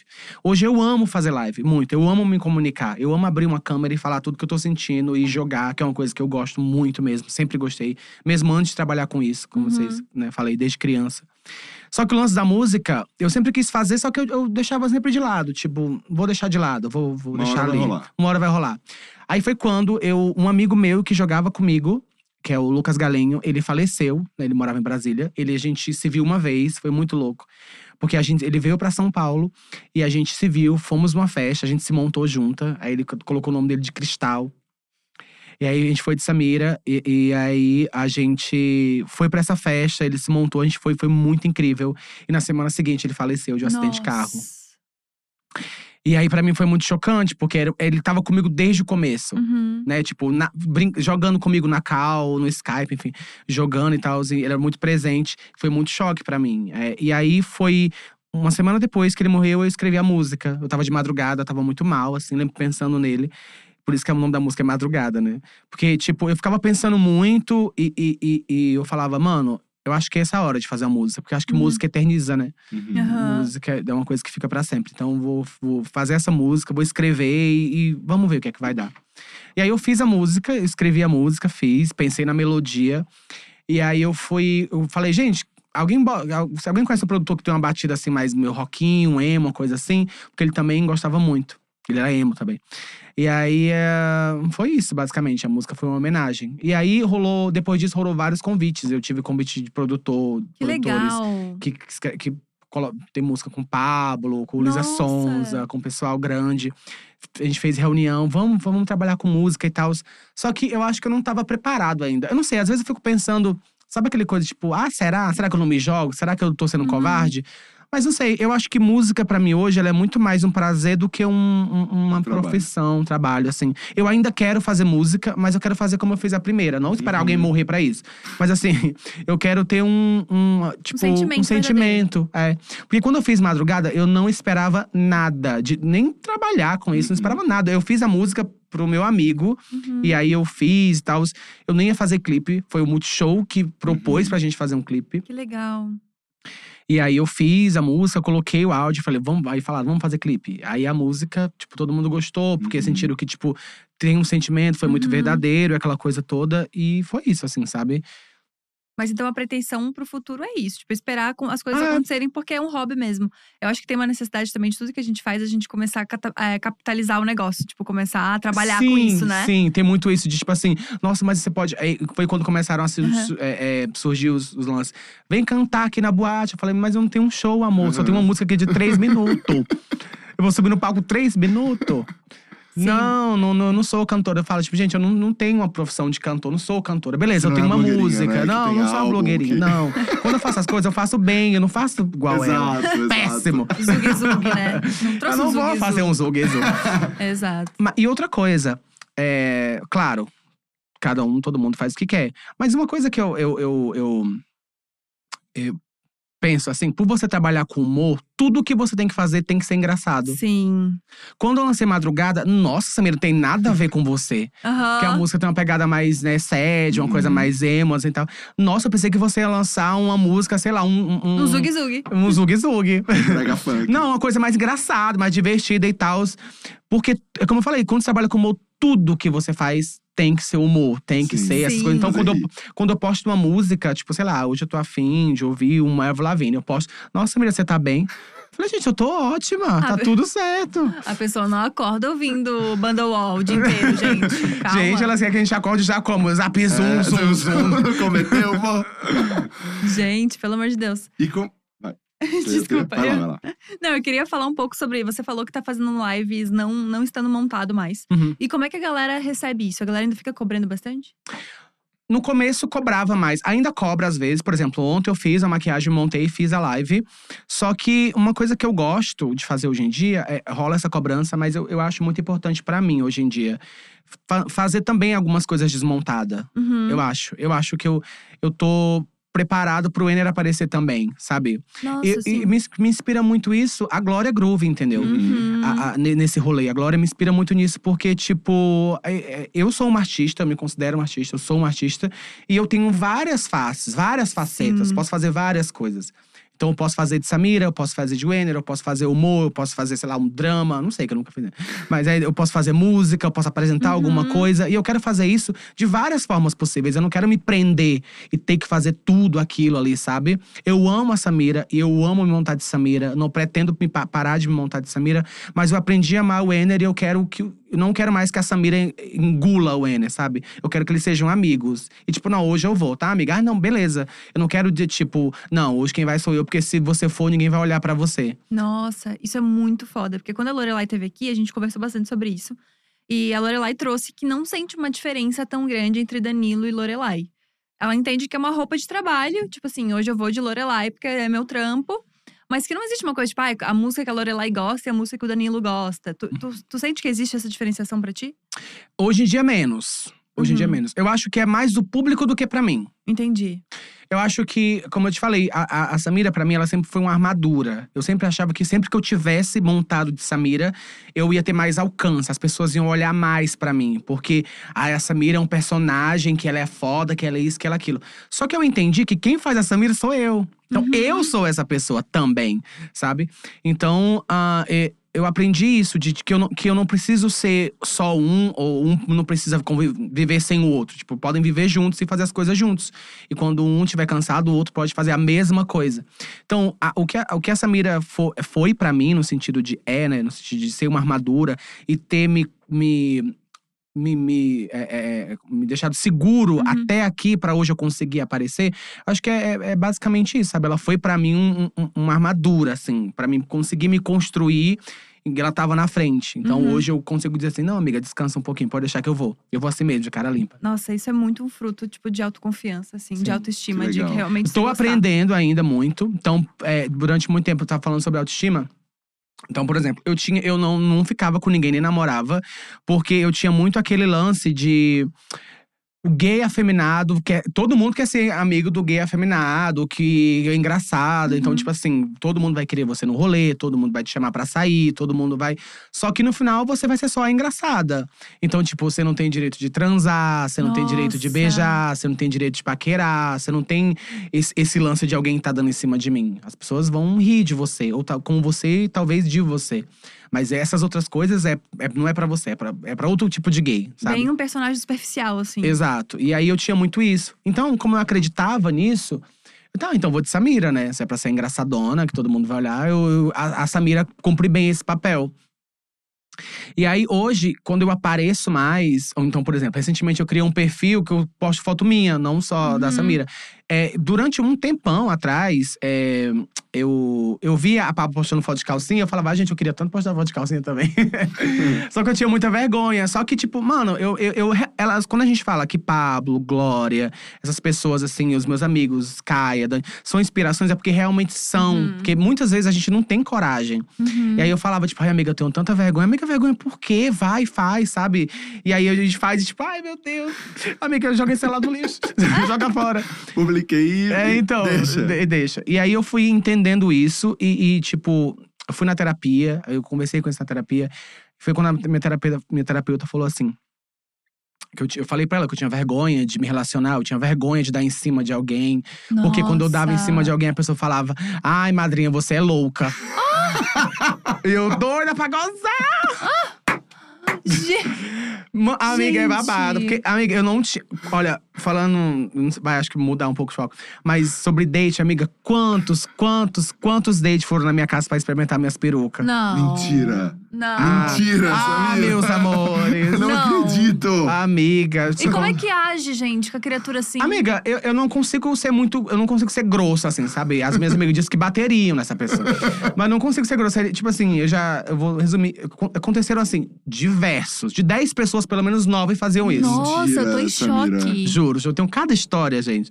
Ah, meu Deus. Temos tempo, Gente, temos tempo. Eu tô chocado.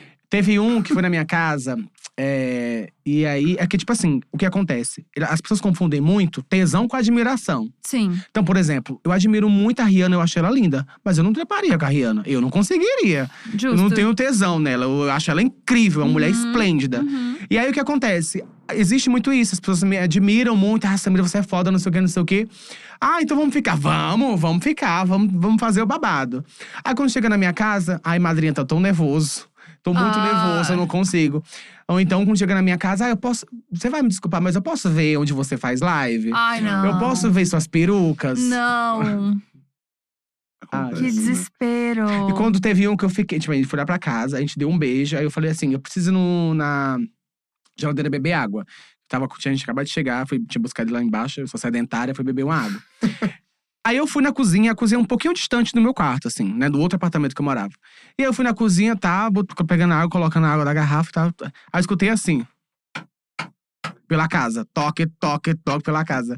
Falei, nossa, que Não. estranho. Será que teve alguém batendo na porta? Mentira, não acredito. sabe? Quando não eu, acredito. vou, quando eu me. Bicha, se eu me virar. quando eu me virei lá, tá, bicha, de 1,90 com meu salto nos pés. Não. Mentira, Samira. Ele ainda falou assim: nossa, se você estiver vendo isso, eu não tô chateado, tá? Ah, eu tô. puta. Eu tô. Aí ele falou assim: nossa, eu nunca tinha colocado salto. Aí eu, ah.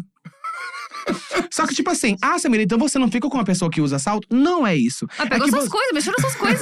Também Pelo amor de Deus. É isso, mas também não é só isso. É que, tipo assim, você percebe que é outro interesse. É, total, total. E aí eu, pelo menos, pelo menos perco o tesão, sabe? Tipo, Eu não é que. Eu já fiquei com várias com outras pessoas que admiravam o personagem, só que era outro rolê. Uhum. Então, tipo, eu vejo assim e, tipo. Você tem, já te- passou por isso? O Rafa passou mais que eu, já, né? eu já, passei- já, já aconteceu de eu, eu também fazer alguma coisa e o boy tá tirando foto da placa do YouTube, de coisa na sala quando eu volto. Já Ai. aconteceu. É que Ai, o meu caso, eu fico com um homem hétero e aí não é muito nosso público, né? Então o cara geralmente não sabe nem o que eu faço da minha vida. Acho, tipo, ah, é blogueira, né? É, Blogueira? blogueira. Blogueira. Faz maquiagem? Tá bom. Exato. Então também vai indo, vamos daqui. Mas você falou que eu sou terapeuta aí? Tá, aí ela falou pra mim, ah, nesse lance de autoestima. Porque isso também mexe com a tua autoestima, esse lance dos caras. muito. Vou- e aí eu, ela falou pra mim, ela falou: olha, para, tipo, olha em volta. Olha tudo que você. Quantos anos você tem? 27 anos. Na época eu tinha 26. 26 anos. Olha tudo que você já conquistou. Você tem 26 anos e você conquistou muita coisa. Você é uma pessoa foda. Olha a, a, a família, a sua ajuda. Você ajuda a sua família inteira. Você paga a sua casa. Você, você tem uma vida incrível. Você construiu uma carreira maravilhosa com 26 anos. Você é uma pessoa incrível. E não é sobre ter um rosto que, que- do Instagram, não é sobre ter um corpo que vai deixar na balada todo mundo. É sobre você reconhecer a pessoa que você é, entendeu? Uhum. E tudo que você tem. Não só material, mas também material. Tudo material, tudo de- do que você já fez, do que você já enfrentou. Né, que você saiu do Ceará, veio pra cá com 150 reais, hoje você construiu um império, que você faz o que você quer ser reconhecido. Então, tipo assim, para de pensar no como as pessoas te enxergam e começa a se enxergar, Uhum. sabe? Tipo, e quando você se enxergar a pessoa foda que você é, as pessoas vão ver isso, porque é isso que você tá passando pra elas. Nossa. Que legal. Nossa, Samira. ela foi E- e eu bem no consigo- ponto, hein? E eu consigo ver essa sua transformação, sabia? Ah, Acho eu que é já- uma já- coisa de uns dois anos pra cá, assim, Uhum, talvez, uhum. né? A minha família também. Eu, eu cheguei, a última vez que eu fui na minha família, eu saí com meu primo. Tipo, ele foi me deixar, eu tava indo. Não era aeroporto, era um barzinho. Ele fala assim: Nossa, você não faz ideia.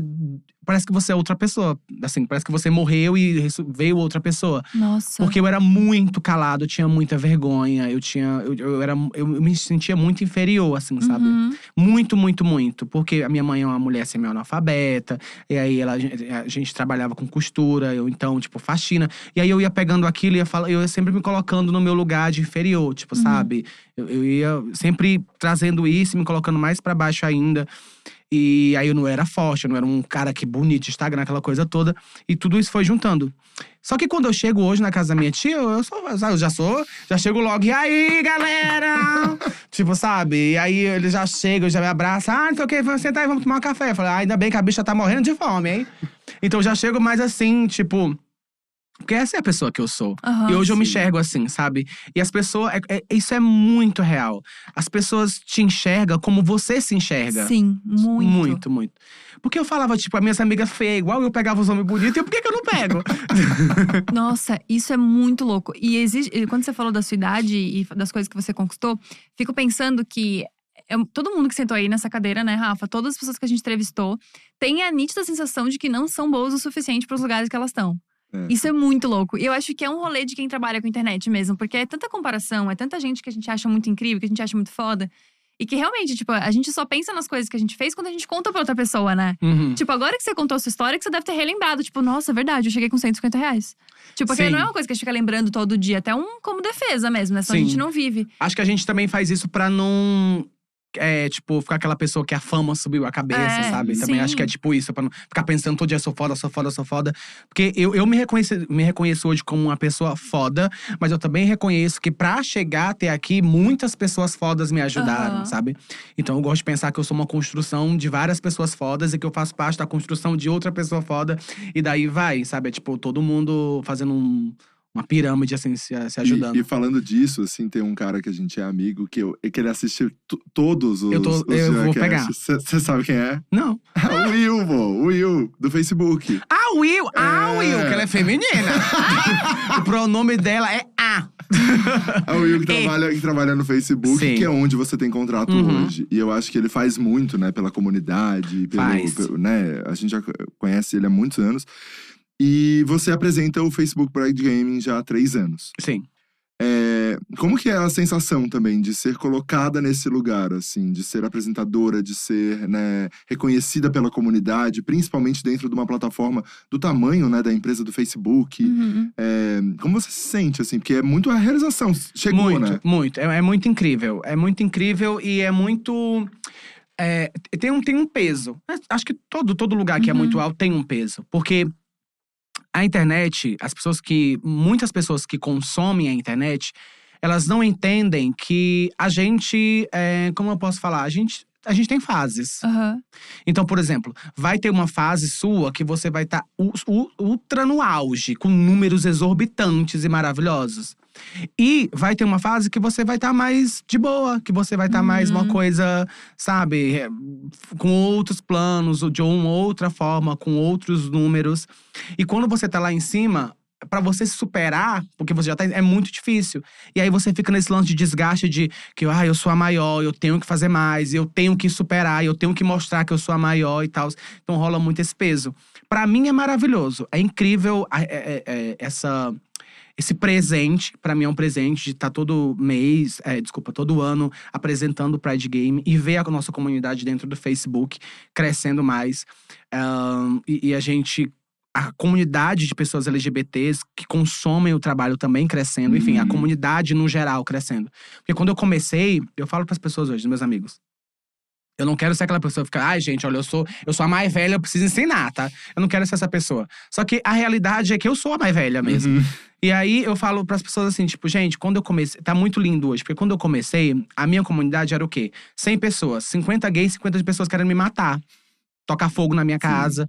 Então hoje a gente tem uma comunidade que assiste a nossa live. É, hoje, por exemplo, é muito difícil alguém vir na minha live ser preconceituoso, ser homofóbico. Uhum. Muito, muito, muito difícil. Ai, Porque que hoje a bom. gente criou uma comunidade que a gente consegue sobreviver junto, sem precisar daquele hétero Uhum. bosta, sabe? Uhum. Sem precisar do número que ele vai te entregar. Tipo, eu tô cagando, sabe, pro número dele. E não é que, tipo assim, ah, Samira, então você só quer gay te assistindo. Não, eu quero pessoas legais. Uhum. Se você for uma pessoa bosta, eu estou cagando pra você também. Eu não, Não quero, quero, saber. não não, não precisa. preciso. Não preciso. Uhum. Se você for uma pessoa legal, independente da sua orientação, não importa, não tô trepando com você. Então, pra mim, você é muito bem-vindo.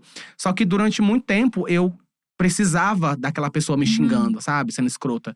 Hoje em dia, não. Tipo, sabe, mano? Você chegou na minha, live falando merda, bam, tchau. Vai, Uhum. vai falar merda na casa do caralho. E Então- só pra você saber, o- a gente já tá com o Diacast há dois meses e hoje com você tá sendo recorde de audiência. Gente, quem Foda, tiver aí né? querendo me comer, eu tô com a autoestima lá em cima, hein? E tô depilada. Mas isso não é incrível, assim, ver que você é um homem de peruca, né, jogando. Hoje é, por exemplo, aqui no nosso projeto, o recorde até agora de espectadores simultâneos assistindo, porque querem escutar a sua história, porque querem saber, porque querem ver essa conversa e querem conhecer um pouco mais, e, e, né, essa constante vontade de te conhecer um pouco mais. Eu acho, eu, não, eu acho maravilhoso. Eu sempre falo isso, que eu acho incrível e maravilhoso, porque não tem outras palavras. Mas eu acho que isso é muito de. Uma, uma coisa que eu não gosto muito é de ser de plástico, assim, Uhum. sabe? Uhum. Eu gosto muito de parecer real. Muito. E quando eu falo para as pessoas na minha live, eu falo assim, gente, o pessoal fala, ai, rainha sem defeitos, etc. Eu falo, gente, muito cuidado com esse lance, negócio de sem defeito, porque eu tenho muito defeito. É claro que no stories de 15 segundos, a blogueira Não não, vai falar o, o, o- o defeito dela, tá, você não tá convivendo. Mas o que eu quero falar com isso é que, que eu sou exatamente como você que tá me assistindo. E um dia, talvez, a gente, eu tava exatamente no mesmo lugar que você tá aí. Exatamente. De ter, ter que jantar uma bolacha recheada, de ter que, que não ter dinheiro pra sair porque não tinha o dinheiro do ônibus, tinha que ficar em casa, ou, ou- ou, enfim, várias situações. E eu gosto de passar pra pessoa é que é muito possível. É muito clichê falar isso, mas é possível. Então, é, hoje eu, eu, eu gosto de passar essa verdade pras pessoas, sabe? É, é- é, sei lá, é, de tudo que é mais real. Eu não gosto de, por exemplo. É uma coisa que muita gente fala pra mim, que eu sou chata. Tipo, você é muito chata. Por quê? Porque você não vai na festa da blogueira pegar, ah, amiga, arrasou.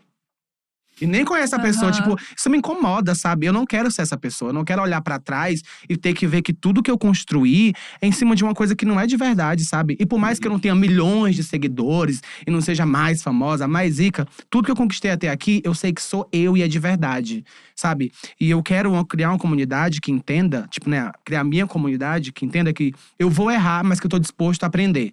É só isso, sabe? Eu vou errar em algum momento. Eu, se eu não errar, eu não sou humano, então eu vou. Mas eu estou muito disposto a aprender. E eu vou aprendendo e melhorando, e a gente vai crescendo junto, e é sobre isso, sabe? Às vezes eu, eu, eu em tudo que eu falo, eu tenho aquele medo de aparentar ser a humildona. Ai, como ela é humilde. Ah, ela é tão boa, galera. Ela é tão legal, ela, é tão, da galera. Ela é tão da galera. Mas não é isso. É que, tipo assim. Aquilo que você falou, que de, de parecer que a gente não é merecedor, é muito real. Porque há sete anos atrás, tinha dia que eu não tinha o que comer. Uhum. Sabe? Tipo, literalmente não tinha o que comer há uns sete anos atrás. Eu tinha que jantar e almoçar cuscuz. E, tipo, não que eu, eu amo cuscuz, né? Eu e a Juliette, o cuscuz tá pronto. Mas eu amo. Só que, tipo assim, é, é não ter outra opção, não, não ter. Tipo, eu tinha que comer o cuscuz sem manteiga, assim, só o cuscuz com água pra poder dormir, pra encher a barriga. Sabe? Tipo, passar situações muito, muito difíceis. E hoje, com, tipo. Sete anos depois, eu, eu tô aqui toda de Prada, eu tô aqui toda rica. Um apartamento incrível. Incredible, gente, desse conto. E, Sabe? E, e sobre isso, é, você ajuda a sua família, como você já falou, toda a sua família. Ajudo. Como, como é a relação hoje, assim, nesse momento com a sua mãe, com a sua família, assim, qual é a, a, a realização? Porque isso é um sonho também, né? Muito, muito. Eu, eu- uma coisa que eu sempre quis dar pra minha mãe é descanso. Não é ela morrer, né? Mas descanso. Porque a minha mãe é. Ela é foi uma mulher que ela fez. é, eu sempre falo, eu sempre sou muito racional. Não vou dizer que a vida foi dura com ela. A vida é dura com, com todo mundo. Só que às vezes algumas escolhas que você faz fica mais duro ainda, né? E aí, é, a minha mãe é uma mulher incrível, maravilhosa, muito forte. Fez algumas escolhas erradas na vida, como qualquer outro ser humano poderia fazer. Arrumou um macho uó que abandonou a gente. E aí, claro que a culpa é dele e não dela. Só que ah, isso impactou muito na nossa vida, né? Então, a minha mãe foi uma mulher muito. que sofreu muito, teve que criar a gente à base de, de muito sofrimento, muito choro, muita lágrima. E tanto ela quanto a minha avó. Então, tipo, a minha avó nunca foi casada, nunca teve um homem do lado, minha mãe também não. Então foi sempre muito sofrimento. E eu falei, no dia que eu ficar rica, eu quero dar paz pra minha mãe e pra minha avó. Eu quero que elas só fiquem no sofá, chamando a manicure pra fazer a unha dela, sabe? Tipo, comendo de boa, sem precisar lavar a roupa, batendo na- nas pedras, uma máquina de lavar. Tipo assim, sabe? Eu quero que elas Uhum. descansem. Eu não quero mais que elas fiquem preocupadas com o que elas vão comer amanhã, se elas vão ter que, o que vestir, se elas vão ter como pagar a energia. Então hoje eu, eu faço tudo isso, sabe? Pra mim é muito orgulho, assim, sabe? Pra minha pessoa. Porque eu acho que a minha mãe tinha tudo pra, sei lá, dar a gente, pra fazer coisas erradas, assim. Apesar de tudo, é, é, todo o sofrimento, ela foi uma mulher muito guerreira que criou a gente da melhor maneira possível e com valores incríveis, assim, sabe? De humildade, daquela coisa de, ah, meu filho, a gente não tem nada, mas a gente tem caráter e é uma coisa que ninguém tira da gente. Então, tipo, se você chegar num lugar, saiba sair, essas coisas de mãe, assim, Uhum. sabe? Então, ela me deu valores incríveis que fazem ser o que eu sou hoje, né? Que é a base do que eu sou hoje. Então, tipo, eu quero devolver pra ela com tudo de melhor que eu possa fazer, sabe? É isso. Que bonito que foda, isso. que foda, Nossa, Samira. E a sua história é, meu, muito inspiradora, assim. Muito. Escutar isso que você veio com 150 reais pra São Paulo e chegar no lugar que você tá hoje. Com uma bolsa isso? prata. Prada. Uma. Não, i- isso é incrível. um gato assim. chique. Um gato chique. Brincadeira, eu adotei, é da rua. Mas eu acho muito foda que você falou dessas coisas de não ser plástico e tal. Eu acho que é muito isso. E acho que é muito o humor mesmo que fez você sair dessa bolha, né? Uhum. Porque, tipo, eu não entendo nada de games, mas eu gosto das suas coisas, entendeu? Tipo assim, é- acho que é um pouco isso. Que é uma linguagem universal, né? Tipo, as coisas entram mais fácil quando você fala com humor. Total. E foi muito como o Rafa falou no começo, assim. Pra mim, você é tipo isso, apresentador, é tipo comediante, é um monte de coisa e usa o game pra isso. Exato. É a plataforma que eu consegui, né? Tipo, passar tudo isso. Porque como eu gosto de jogar, eu falei, ah, eu vou unir uma coisa a outra. Mas eu concordo muito com o que você falou. Eu acho que o humor… Não que todo mundo precisa ser engraçado, porque abriu, né? Ninguém, ninguém Uhum. é, é- é obrigado a ser engraçado. Mas a forma que eu escolhi passar minha mensagem através do humor, Uhum. eu sinto que desce muito mais leve, que é muito Sim. mais fácil, sabe? Às vezes eu quero falar uma coisa, tipo, às vezes, sei lá, vamos falar de eh, LGBTQ-fobia. E a gente sabe que é um assunto que, a- apesar de muitíssimo importante, é um pouco cansativo e já tá um pouco Uhum. batido, vamos falar assim. Uhum. Não que não é importante e não preciso falar. Mas a gente sabe que é uma coisa que, ah, de novo, Uhum. o gay falando Uhum. sobre. Uhum. Então, eu gosto de chegar assim e falar, ah, gente, hoje vindo pra cá, foi o... Então, eu já, já Uhum. trago uma coisa que a mensagem, ela é verdadeira e importante, mas ela tá sendo dita de outra forma, sabe? Eu acho que isso foi muito importante pra mim no, no mundo do gamer, sabe? Uhum. Porque os gamers não querem saber E disso. você faz isso maravilhosamente. Eles bem. não, não tá interessados em saber se o gay tá sofrendo.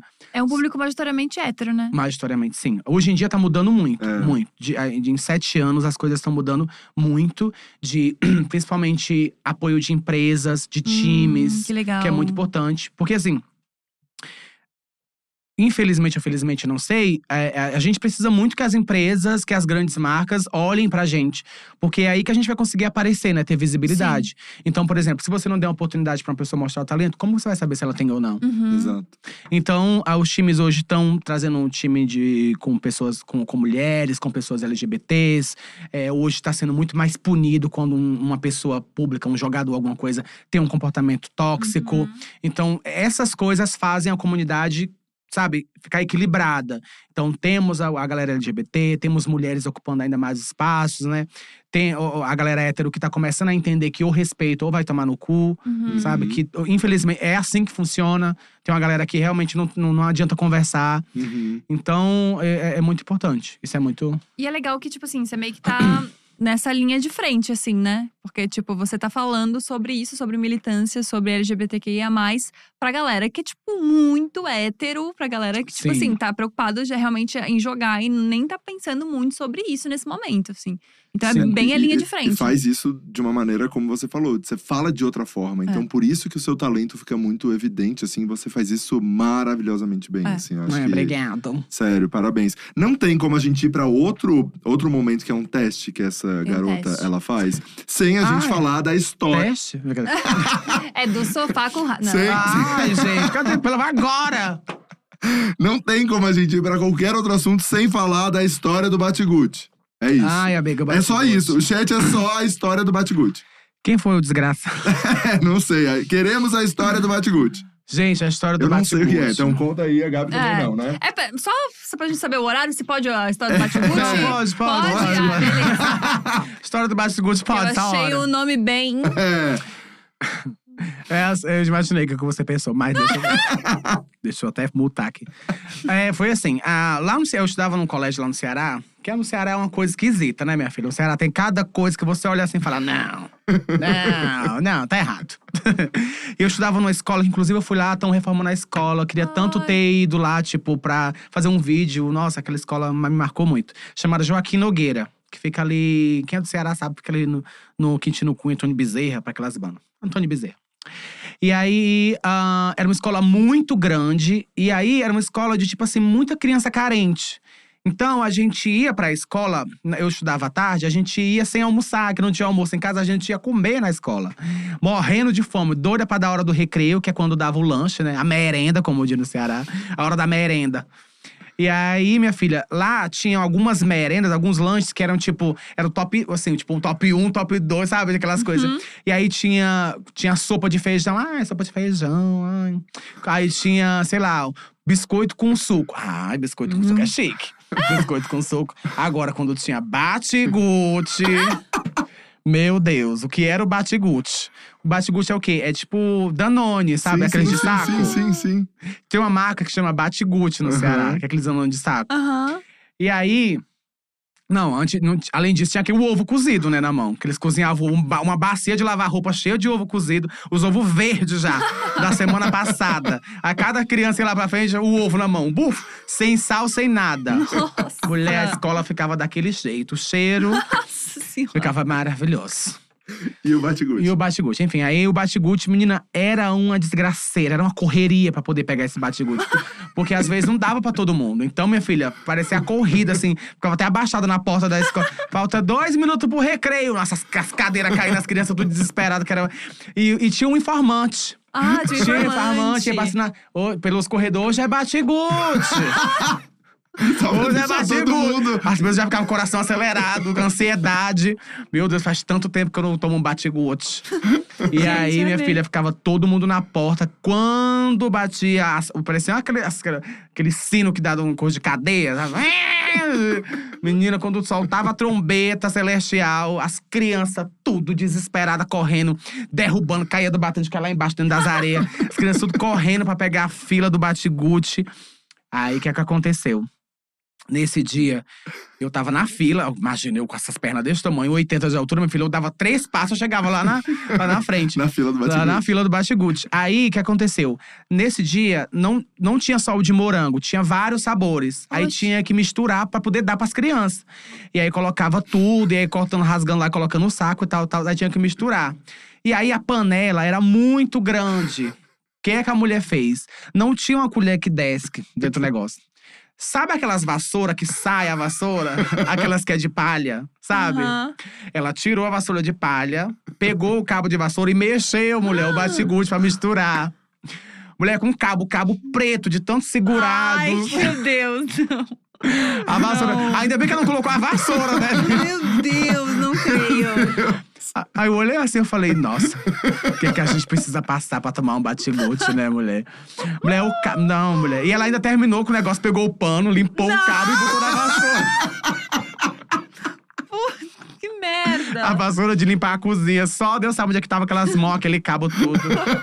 Mas as crianças nem aí. Ei, batigute! Ei! O copo azul, aqueles copos azul da prefeitura. Ai, meu Deus do céu. Feito meio, acho que uns dois copos. Satisfeito, tô viva.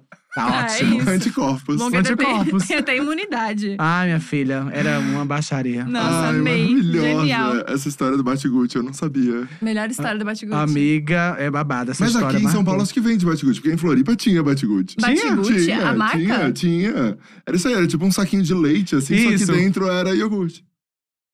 Aguardo. É, exato. Não, brincadeira, é ótimo. Incredible. Você vai virar embaixadora do. Não, Nossa, será? imagina. Eu- Realização de um Vai sonho. ser tudo. Adorei. É, Samira, outra coisa, antes da gente ir pro teste. As pessoas estão falando muito do Super POC. E a gente tem que fazer isso acontecer, pelo amor Tem de o Deus. Super POC. Então, o lance do Super POC é que rolou umas. hum, polêmica não, né? Rolou uns babada. Que assim. Eu fazia o Super POC, só que eu fazia de uma maneira muito livre. Né? Eu, como eu falei, tipo, eu tenho um pouco de. Esse negócio de seguir roteiro, eu fico um pouco assim, meio assim. Eu entendo que é super importante para as coisas não Uhum. perderem o fio. Só que o Super POC era basicamente eu sentada no sofá, falando um monte de asneira com os gays, um monte de besteira, um monte de baixaria, com os gays mandando a perguntar: ai, Samira, não sei quem, eu quero fazer DP, não quer, essas coisas. Aí o gay lá falando: ah, é só baixaria, né? Ah, amiga, lava o cu com detergente. Aquelas. Aquelas baixaria que gay ama. E aí, o que acontece? Quando rolou a ideia de fazer o Super Poker, eu falei assim, tá, só que agora eu quero fazer de uma maneira um pouco mais profissional. Tipo, uma câmera melhor, um microfone mais interessante, aquela coisa legal. E aí rolou o lance comercial, Uhum. né? De tipo, ah, a gente pode ganhar dinheiro com isso. Só que aí tem que ingestar um pouco. E eu não queria. E ficamos nesse impasse de Uhum. tipo. Hum, Eu, eu queria fazer. do- Não, não preciso ganhar dinheiro com Uhum. isso, assim, especificamente. Eu queria fazer do, sempre, do jeito que eu sempre fiz, no sofá da minha casa, chamando convidada que eu gosto, minhas amigas, falando um monte de besteira. Porque quando entra dinheiro e marca, aí, ah, não pode Já isso, não muda, pode não aquilo. pode falar vai. besteira. Não pode, não, besteira, não pode. e eu gosto de falar besteira. As bichas me conhecem assim. E aí rolou isso. Aí eu tô nesse lance, tipo, mesma, Entendo. mesmo rolê. Só que uma coisa que não me atrapalha, no meu trabalho, claro, mas que é, é- é- é- pega muito meu tempo. Até eu falei pra moça do podcast é, que, tipo assim, eu faço live, né? Todos Uhum. os dias. E eu tenho uma carga horária pra entregar mensalmente. Uhum. Então eu não tenho muito tempo pra fazer muitas outras coisas. Entendi. Então, por exemplo, tipo, eu tenho que. Se eu vou fazer o Super POC, eu preciso de alguns dias pra planejar e fazer Uhum. tudo aquilo e tal. Eu preciso antes fazer mais live nos dias pra poder. Ter esses dias livres. Exato, sabe? Entendi. Nossa, Aí- então é bastante, bastante trampo. É, bastante. Tipo, porque geralmente tem uma galera que trabalha mais com YouTube, essas coisas assim, tem mais tempo pra fazer outras coisas, né? Uhum. E eu Sim. não, eu preciso fazer todos os dias, pelo menos umas 5, 4, 5 horas de live todos os dias. Nossa, é bastante É coisa. o seu trabalho. É o meu trabalho. E aí, quando rola fazer outra coisa assim, eu tenho que precisar um pouco mais de, de tempo. Uhum. Nossa. Arrasou. Vamos pro teste? Vamos pro teste. A Gabi tem um Ah, eu teste que é maravilhoso. É um Delícia. teste super legal. Uhum. Assim, a coisa da fonte a gente não consegue trazer. Que eu tava alcoolizada no rolê, fizeram comigo, eu tô passando adiante. Mas a fonte é capricho, toda é, tinha, uma revista tinha, dessas, um tá? negócio assim. Coisa de tá? macumba, então. né? É, É, isso, exatamente coisa de isso. macumba. São três perguntas. A primeira delas é: escolhe a tua cor favorita. Não necessariamente a cor que você mais usa, a cor que você realmente mais gosta e características do porquê que você gosta dessa cor. Por exemplo, Rafa, sem graça, escolheu cinza porque é neutro. sem graça. Eu posso escolher já? Pode. Preto. Preto. Por quê? Porque eu sou emo. Mas tira- Ma- mais Características. Mais característica? É, do preto. Ah, do preto, eu acho que preto combina com tudo. Combina com tudo, eu tá? acho. Mas, Mas- acho que preto combina com tudo. Eu acho que preto é uma cor muito elegante. Elegante. Pra tá. todas as coisas, assim. Eu acho que preto é uma cor que é muito. Eu sinto que eu tô muito protegido, não tô nu no preto, Protegido, sabe? Tá. Proteção, então. É. O que, que você falou? Elegante, proteção e combina com tudo. Faz sentido. A cor e as características da cor é como você quer ser visto pelo mundo. Ah, é. Elegante, Passada. elegante. Elegante. combina- Elegante é, que veio com uma prada, veio com um negócio. Passada, mas é isso. Eu acho que é isso. Viu? Calma que, calma que o teste é longo. É, o teste é tá? longo. Ai, eu tô ficando- longo, é tô longo, dando uma é crise, longo. tá me dando uma É, crise. Calma que é longo. Não, mas é tranquilo, é longo, Uma mas é do tranquilo. roteiro, é, é longo, mas é tranquilo. Segunda pergunta: teu animal favorito e características do porquê esse é teu animal favorito. Gato, Por quê? Porque eu acho que ele é um, um, um ser espiritual. Ser espiritual? Nossa! É, minha filha, eu toda bruxa. So, eu acho que gato é um ser espiritual. Eu acho que ele é preguiçoso. Preguiçoso. E eu acho que ele é inteligente. Inteligente. Pô, rever até terapia, hein? É, tem que ver. Porque o animal e as características desse animal é como você imagina seu parceiro de vida ideal. Preguiçoso e espiritual, eu, é, consegue explicar pra gente como? Não, o espiritual é verdade, o inteligente também. Acho que Agora o, o o- preguiçoso. é que o lance do preguiçoso do gato é que, tipo assim, ele é. Ele dorme. Ele dorme muito. E eu também dormo, durmo muito. É, então seria o O parceiro, de vida também tem que ideal. dormir. É, Justo. junto, de, de preferência. É, E de exato. Calma que tem a última agora, tá, Samira? Vamos lá. E é um gato, né, também. Tô chato com isso, Vamos lá, hein? vamos lá. Terceira pergunta é mais lúdica. Tá. Ela é mais, pô, é uma coisa mais do espiritual mesmo, como você bem disse. Escolhe um jeito da água, pode ser tipo vapor, líquido, ou realmente um jeito tipo cachoeira, mar, piscina, o que você quiser. E características do porquê que você gosta da água desse jeito.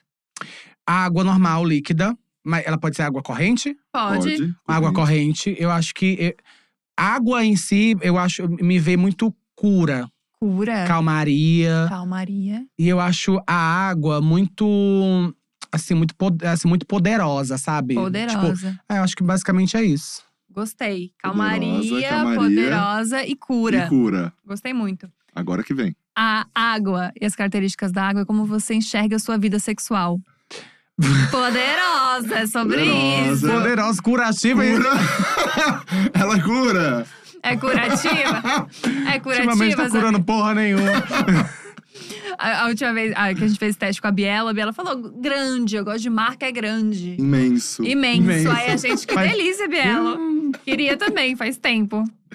Enfim, esse foi Gente. meu teste. Não, foi, não, não modificou. Não, foi incrível. O Obrigada. lance preguiçoso é que eu vou deixar claro: preguiçoso, não gosto de homem preguiçoso, gosto de homem trabalhador. Então, já, Ah. já Por isso que eu fico apaixonado quando eu vou no mercado e vejo os meninos colocando as coisas na sacola. Eu falo, "Ai, vamos lá pra casa. Você é tão Entendi. trabalhador. Chegou que horas? Seis, seis horas de casa, saiu. Ah, meu... Gosto de um trabalhador também. Eu gosto, amiga. Que somos coisa, né? trabalhador, que chega assim, sabe? Não suado, não precisa chegar fedendo, mas chega assim no trabalho. Você veio de onde? Não, acabei de chegar do trabalho, tô cansado. Que tem um Falei, problema pra contar, né? Tipo É. assim, nossa, hoje no trabalho aconteceu isso, a pessoa traz uma coisa. Nossa, eu detesto aqueles bofe que é muito bonito, aí acha que não precisa fazer mais nada da vida. Exato. Nossa, eu dou um chute, sai. Exatamente isso. Ganhar o seu dinheiro, né? É, tipo, nossa, o menino trabalhador é muito bom. Exatamente Tá. isso. Foi Gosto isso. muito. Outra coisa que tá aqui o chat inteiro Hum. É perguntar como é que foi ah, o Della Make com a Bianca Della Fence. Amiga, é um desastre. um terror até hoje me assombra. Vocês viram como é que eu fiquei naquilo, gente? Eu vi, eu vi. eu Amiga, vi, foi vi. difícil. Foi- não, foi- e ela no coisa- final? Dá close de bonita aí eu. Aquela peruca dura na minha cabeça, machucando. Tava tão Samira, mas como, que, mas como que aquilo aconteceu? Amiga, eu tava no cativeiro. Eu estava no Como que cativeiro. aquilo A casa da aconteceu? Bianca parecia um cativeiro. Eu cheguei lá, ela falou: ah, amiga, vamos fazer. Ela tinha deixado essa bicha bonita. Eu falei: ai, vamos arrasar, vamos aqui, vamos, vai ser tudo de bom. Chega lá, amiga, hoje você vai usar essa peruca. Eu falei: essa peruca? As outras perucas da menina, um baby liso, uma coisa. Botaram aquelas perucas da Melly Moron, do, do cor de ovo, amarela, peruca da, da Salete Campari. Na, Salete. Não, você ficou terrível. Você ficou Calma, terrível. Rafa. Não, mas foi fazer outro depois, né? Foi. Aí nesse dia. E aí ela mandou, amiga, tira a barba. Eu falei, amiga, como assim? Você não me explicou? Não, mas fica tranquila, ali tem um espelhinho e um- uma gilete. Aí ela, a gilete, aquela amarela, de uma. Nossa. Eu saí totalmente. Parece que eu tinha feito assim uma- um, um preenchimento de tão inchada que eu fiquei, assim, de tudo que eu me cortei. Mulher do céu. E, eu- a- e aquela água, e, aquele- e aquelas maquiagens cheias de coisa infeccionando inteira. Fiquei toda infeccionada. No final ela falou, amiga, fica mais de lado assim, agora eu vou fazer o teu close de bonito. Eu, É maravilhoso, eu tenho essa figurinha, tá? Eu uso essa figurinha. eu só de lado assim, ó, olhando um negócio da câmera. linda. Ela, amiga, tá, amiga, tá linda, imagina, ficou perfeita. Mas na hora. Você... E, e ela tem um truque. Ela dá bebida pra pessoa.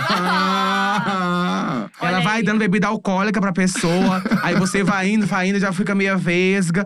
Aí, amiga, tá linda? Ah, tá, tá ótima. Mas na hora você tinha consciência que tava. Horroroso!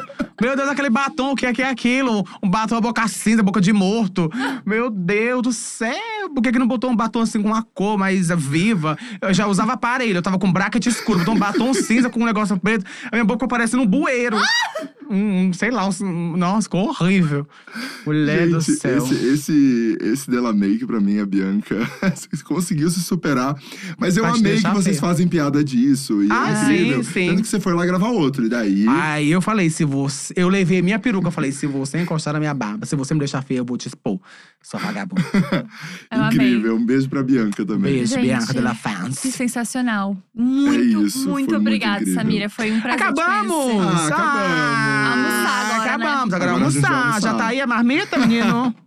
Por Muito favor, obrigada. hein? Foi muito legal te conhecer, assim. Ai, porque foi é isso, tipo, esse rolê de extremamente engraçado, divertido, só que, mano, com uma puta de uma história, sabe? Com 500 mil coisas por trás, assim. Então, muito obrigada por ter vindo aqui. Imagina, foi incrível. Eu amo, amo de verdade. Eu amo estar aqui, me sinto muito É, eu acho- confortável. Eu, eu também acho e queria agradecer, te agradeci quando você chegou, por você vir aqui, colocar o seu tempo e o que você faz pela comunidade, Samira, é incrível. Eu faço por mim. Eu faço Não, por não, você faz. Sem Não, querer. meu amor, eu faço sem por mim. querer, você faz por muita Não, gente. sim, claro, muita claro, gente. claro. É, Tem muita gente hoje, muito homem de peruca jogando, porque você começou e você sempre colocou isso, e é incrível que você. Todo, todo o seu posicionamento, sério, eu coloco aqui um agradecimento da galera mesmo. Uhum. Todo mundo trabalha na Dia, é, que é da causa, né? Que é da pauta, te coloca nesse lugar, porque o que você faz representa muito pra muita gente. Ai, Obrigado. nossa, fico muito grata, de verdade. O pessoal daqui é incrível, todo mundo da equipe sempre me tratou maravilhosamente bem. Já mamei.